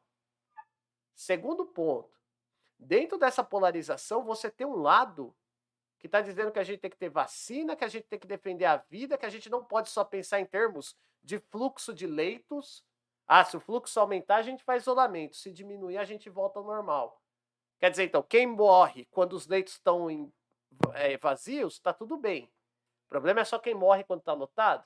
Não, morte é morte. Então, assim, de um lado você tem pessoas que querem vacina, que querem pesquisa, que querem quebrar patente, que querem o acesso à saúde, que defendem o SUS, que até antes da pandemia estava sendo ponderado para privatização. Então perceba, o vírus foi, foi, a eminência da pandemia que ajudou a gente a refletir um SUS público e que continue sendo universal. O coronavírus é menos nocivo para o SUS do que alguns dos nossos deputados aí, né? Então, o que, que acontece? De um lado você tem isso, do outro você tem negacionismo, você tem relativização, você tem é, um compromisso com o genocídio. Então, o problema aí não está na polarização. O problema está em quem equipara os dois lados como se eles fossem equivalentes. Sim. É. Exatamente. Ô, Samuca, deixa eu. Só pra gente. Eu sei que você entrou na, na pauta política e tem uma pergunta sobre política, mas eu queria não sair da pauta da educação ainda, porque eu tinha uma pergunta lá atrás para fazer, que até a Mayara adiantou aqui, que era. que ela mandou aqui, ó. Tamo juntos, só esperando falarem do Paulo Freire. Por que não usamos Paulo Freire, cara? Se é o autor mais citado aí, o brasileiro mais citado no mundo, né? Nos trabalhos acadêmicos e tal. Aliás, não usamos, né? Não, Ou eu tô falando bosta? não, o Paulo Freire, primeira coisa que a gente precisa entender, Paulo Freire, ele é um método, né? O. Paulo Freire desenvolveu um método. Ele não estruturou um sistema de ensino educacional. Na verdade, o Paulo Freire, quando fez isso, foi quando ele foi secretário de educação do, da Prefeitura de São Paulo. Sim, é só para eu, pra eu contextualizar. Eu vejo muito esse debate de que, tipo assim, ah, Paulo Freire não, não funciona, não sabia de nada, ó a educação do Brasil como é. Como se nós utilizássemos o, o, O método. método. dele, né? Só que a gente não usa. Eu descobri isso recentemente, cara, que a gente não usa o método do Paulo Freire. Para mim, usava, era a coisa mais lógica do mundo se fazer. Por exemplo, ó, é, aí eu- é o que eu falei assim, cara, tem o Denão aí, o Mauro, até posso passar o contato depois, que eles são trabalham com pedagogia mesmo, eles até podem explicar melhor. Mas, por exemplo, eu não sou freiriano. É, eu venho de uma outra análise pedagógica, que é a crítico social dos conteúdos. É, uma das referências ao Demerval Saviani, mas não vou entrar nos pormenores. Tá. É um pouco isso. Quem se assusta com Paulo Freire é porque ainda não ouviu falar É, falar nossa. Saviani. O que, que é essa daí? É, é uma, ele tem uma análise. Eles reconhecem a importância dos conteúdos, mesmo que eles sejam colocados de maneira engessada, mas ele acha que tem que ter uma crítica social profunda desses conteúdos. Mas, entrando no Paulo Freire, o fato é o que ele desenvolveu um método. O método Paulo Freire, grosso modo, ele entende que ah, a alfabetização, o processo de alfabetização de uma pessoa parte da, da realidade concreta que ela vive. Né? Então, por exemplo, ele vai ensinar a pessoa a escrever é, o, o E é enxada. É aquilo que a pessoa tem convivência, é entender como essa enxada funciona, porque isso vai permitir que ela possa ter uma, uma, um processo mais dinâmico, porque é algo que já é concreto na vida dela. Uhum. Por exemplo, é, o Paulo Freire não fala de doutrinação, ele fala de usar a realidade como um dado. E se a realidade do Brasil é miserável e violenta, isso não é culpa do Paulo Freire. Né? Muito foda isso. Só que é com essa realidade que a gente vai trabalhar no processo de alfabetização. Por exemplo, tem filhos de certas figuras políticas que daria para trabalhar o R a partir da realidade dela, e aí você ia fazer, por exemplo, a lição da rachadinha, tá ligado? R-A-C-H-A, né? Então perceba, não tem nada de. E, e foi um método importantíssimo, como você falou, reconhecido no processo de alfabetização. E a galera fica nessa, ah, mas de alfabetização de adultos. Não, porque a criança também tem a realidade dela. Sim, claro. E a partir disso você consegue construir diversos aspectos. E foi essa parte do construir que gerou toda essa confusão, porque leva ao construtivismo, do qual Paulo Freire também está ligado. Inclusive, um dos vínculos desse, dessa escola de pensamento pedagógica está ligado ao John Dewey, nos Estados Unidos, que era um liberal. Ah, Não, mas a galera não, a galera não faz esse contexto, essa análise, essa curva que a gente faz. A galera Não, simplesmente sim. acha, ah, o Paulo Freire foi de esquerda, então ele vai doutrinar as pessoas. Cara, no dia que um desses imbecis aí que falam isso, alfabetizar alguém, cara, alfabetizar alguém é uma dificuldade, mano. É um trampo, cara. Quem alfabetiza, quem que se especializa em alfabetização manja muito, cara, mas manja muito. No dia que um desses Zé Manés aí que falam o que acham do Paulo Freire sem ter li- lido uma vírgula do cara, Ah, no dia que eles alfabetizarem alguém, mano, porque desalfabetizar é muito fácil. Imbecilizar é muito fácil, ainda mais, né? Não, A eu- proposta que tem, e o mas construtivismo, cara- ele tem uma série de críticas à esquerda, porque acreditam que ao colocar tudo como um potencial conhecimento, você relativiza isso e relativiza o papel do professor enquanto trabalhador da educação. Então, assim, existem críticas à esquerda do Paulo Freire, existem. Agora, o que existe mesmo hoje no Brasil é análise séria sobre Paulo Freire e análise caricata e fantasiosa, análise burlesca. E, e, e discutir com essa análise, muitas vezes pode significar você ter que se rebaixar a aí condição nível, burlesca é, também. não, você nem discute, cara. Então, o melhor a fazer é o quê? É, é manter a, a nossa luta hoje, nos 100 anos de Paulo Freire, é manter ele na condição de patrono da educação do Brasil. Porque alguém que fa- alfabetiza pessoas, como ele fez lá em Angicos, é, e eu nem vou entrar na questão da- das horas, é, ele alfabetizou tantas pessoas em tantas horas. Não. É, só o fato de alguém, com- com na condição que ele estava naquela época, de doutor, para Angicos, no sertão, para promover isso aí, por si só já é para colocar como patrono da educação, independentemente do método, né? Uhum. Agora, fora isso, ãh, a ideia da educação como um processo eh, fundamental para a libertação é, é, é tudo que a gente está falando aqui. Então, Paulo Freire, eh, se, eu, eu vejo, se ele ouvisse essas críticas que estão fazendo dele, com certeza não iria se incomodar. Eu também acho. Porque era justamente o que ele, o que ele queria. Agora, Paulo Freire também era um cara pegado ao rigor. Que é o que eu estou dizendo. O problema não é essas- necessariamente as críticas, é que você tem análise séria do que ele fez, porque ele era um cara sério, e você tem análise fulanizada.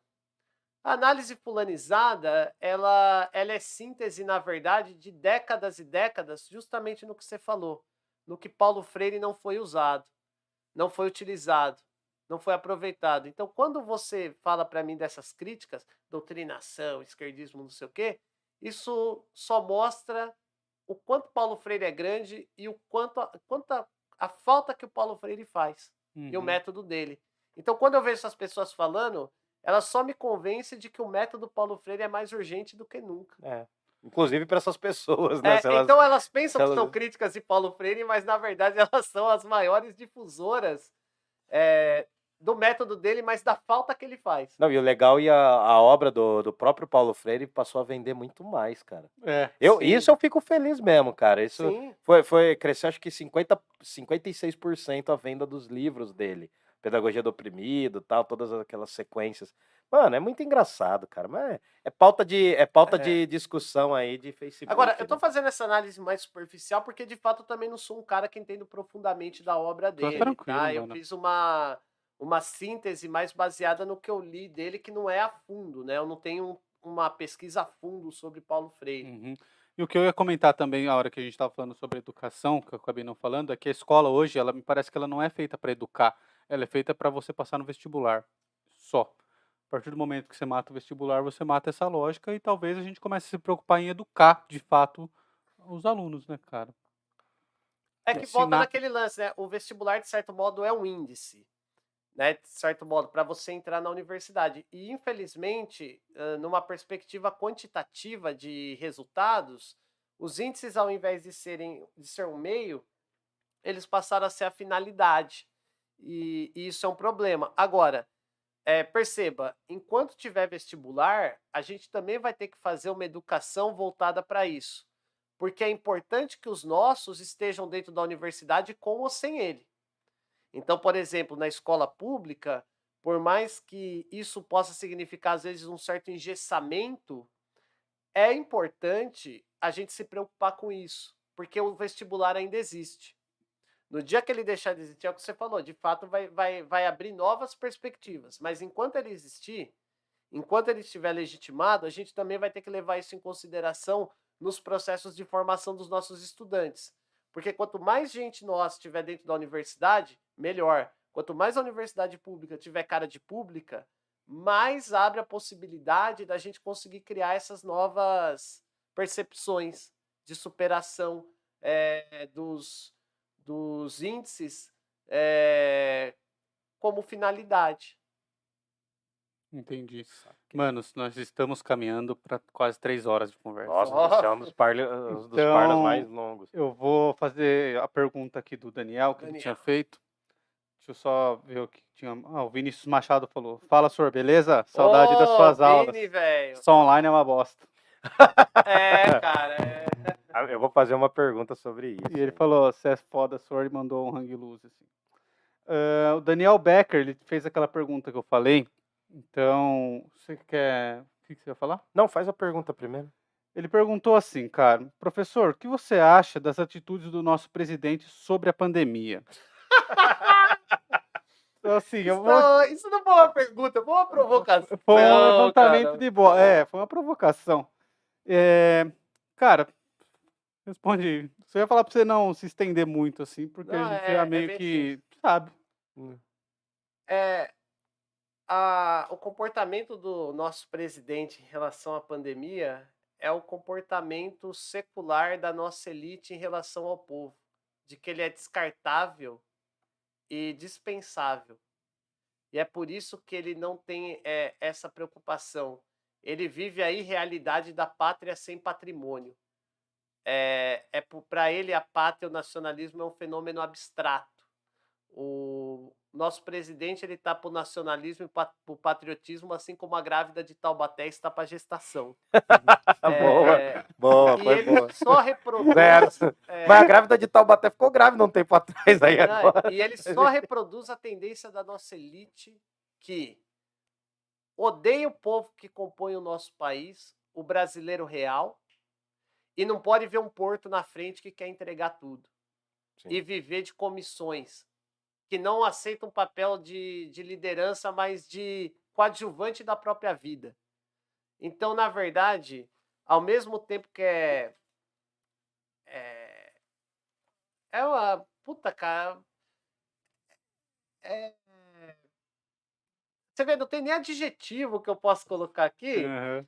mas ao mesmo tempo que é, é inaceitável essa postura, é, ele me deixa indignado, mas não me deixa surpreso, porque ele só reproduz aquilo que secularmente as nossas elites sempre fez com o nosso povo.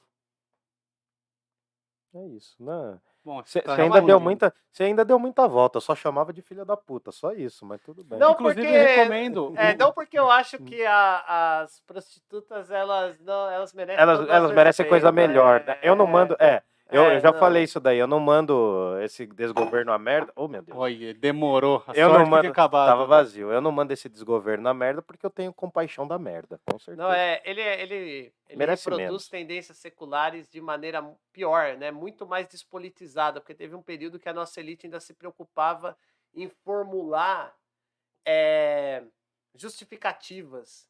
Agora nem isso ela faz mais.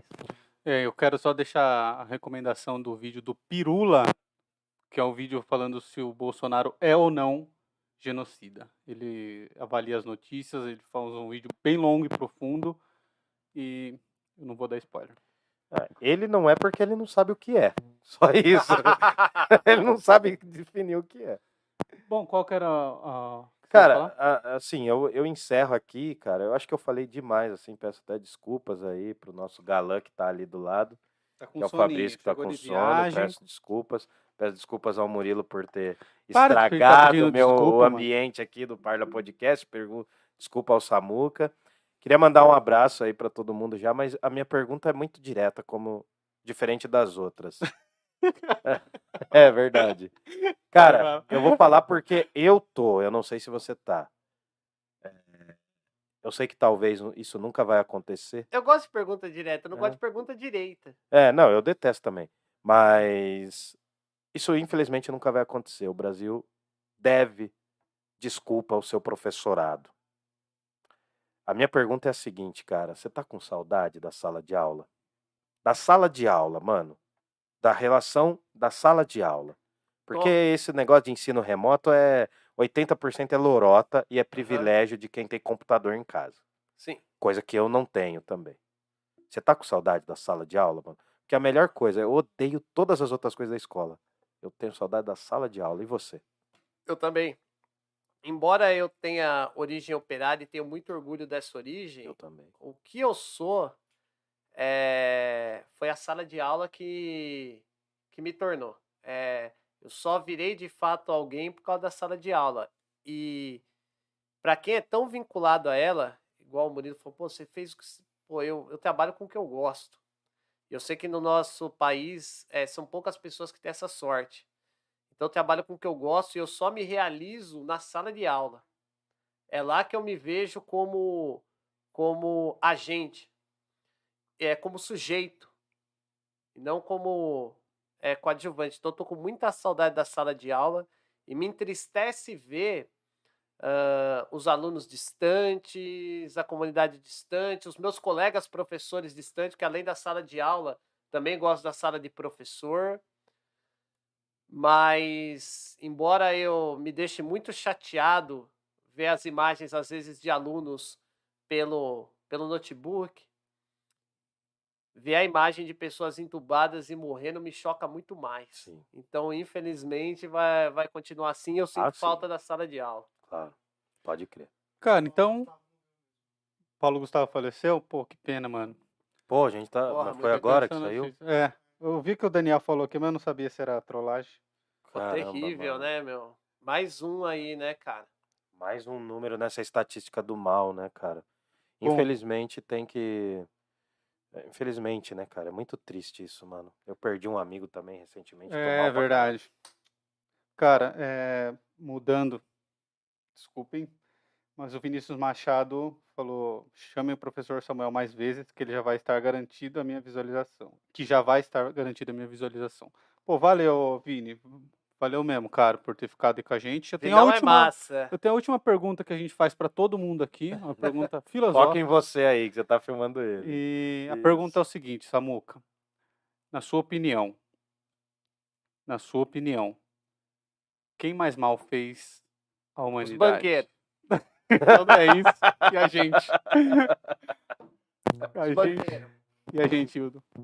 Não, vai, põe nele aí, ele vai falar de novo aí, ó. Eu tô vendo Ele já falou, é. já falou. Não, é isso, Os cara. banqueiros, é. Não, sem sombra de com dúvida. certeza, mano. Com certeza. Os caras que lucram com a nossa miséria é isso. Com mesmo. juros, né?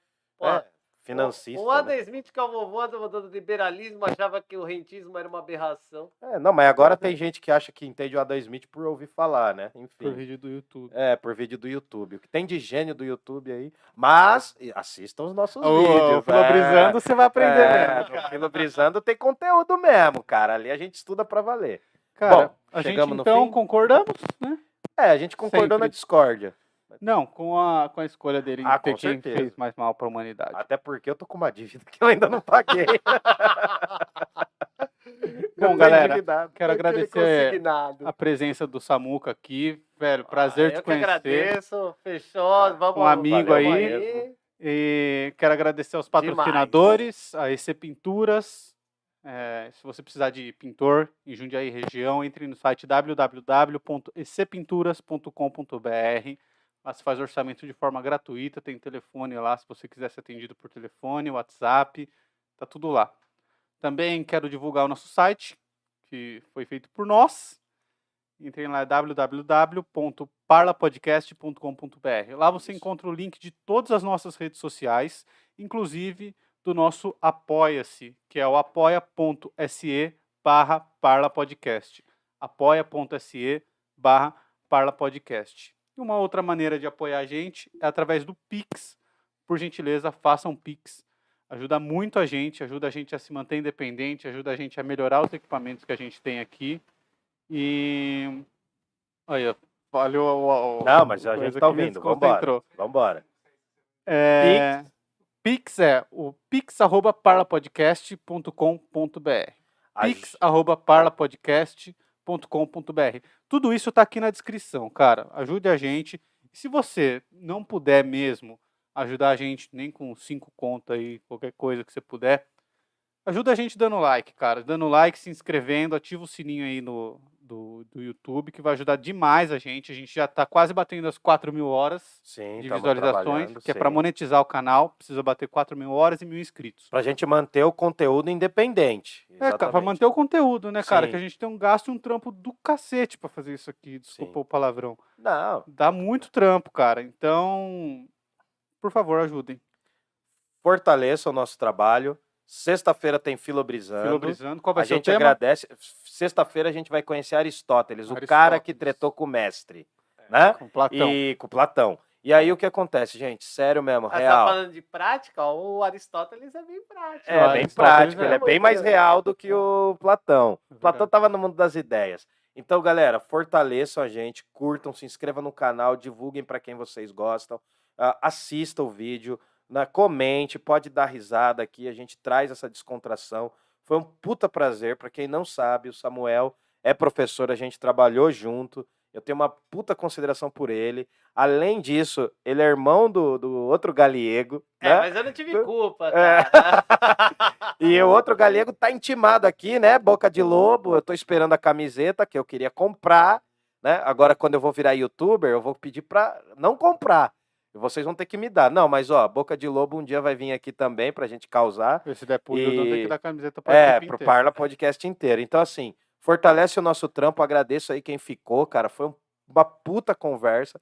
Faltou muita coisa que eu queria falar, mas, Muita, cara. cara, valeu. E vamos ver se a gente traz de novo aí, mano. Faz Ah, algum sempre que vocês quiserem, algum projetinho cara. aí pra você falar algumas coisas de sociologia. Se tiver afim, a É. gente traz. Beleza? E galera, é, mandem e-mail pra gente, contato arroba parlapodcast.com.br. E conversa. Vocês podem lá sugerir pessoas, podem dar ideias, podem dar sugestões, pode falar o que você quiser lá, que eu vou responder todos os e-mails que chegarem. Adiciona a gente no Instagram também, Instagram. arroba Parla Podcast. Veja a gente no YouTube, no Facebook, no Spotify. Onde mais? Apple App. Apple Podcast, Isso. Spotify, tá Pode lá, colocar a gente, Deezer. tá? E saibam de uma coisa, Jundiaí não tem heróis. Um beijo pro Fabrício que tá com sono aqui do lado. Sexta-feira ele volta porque ele é bonito e eu sou feio, tá bom? Obrigado, Samuca. Quer falar alguma coisa para finalizar, fechar? Vitória do Santos. Falou, Falou, é galera. nóis. Valeu, tchau, Falou, tchau. um beijo, tchau, tchau.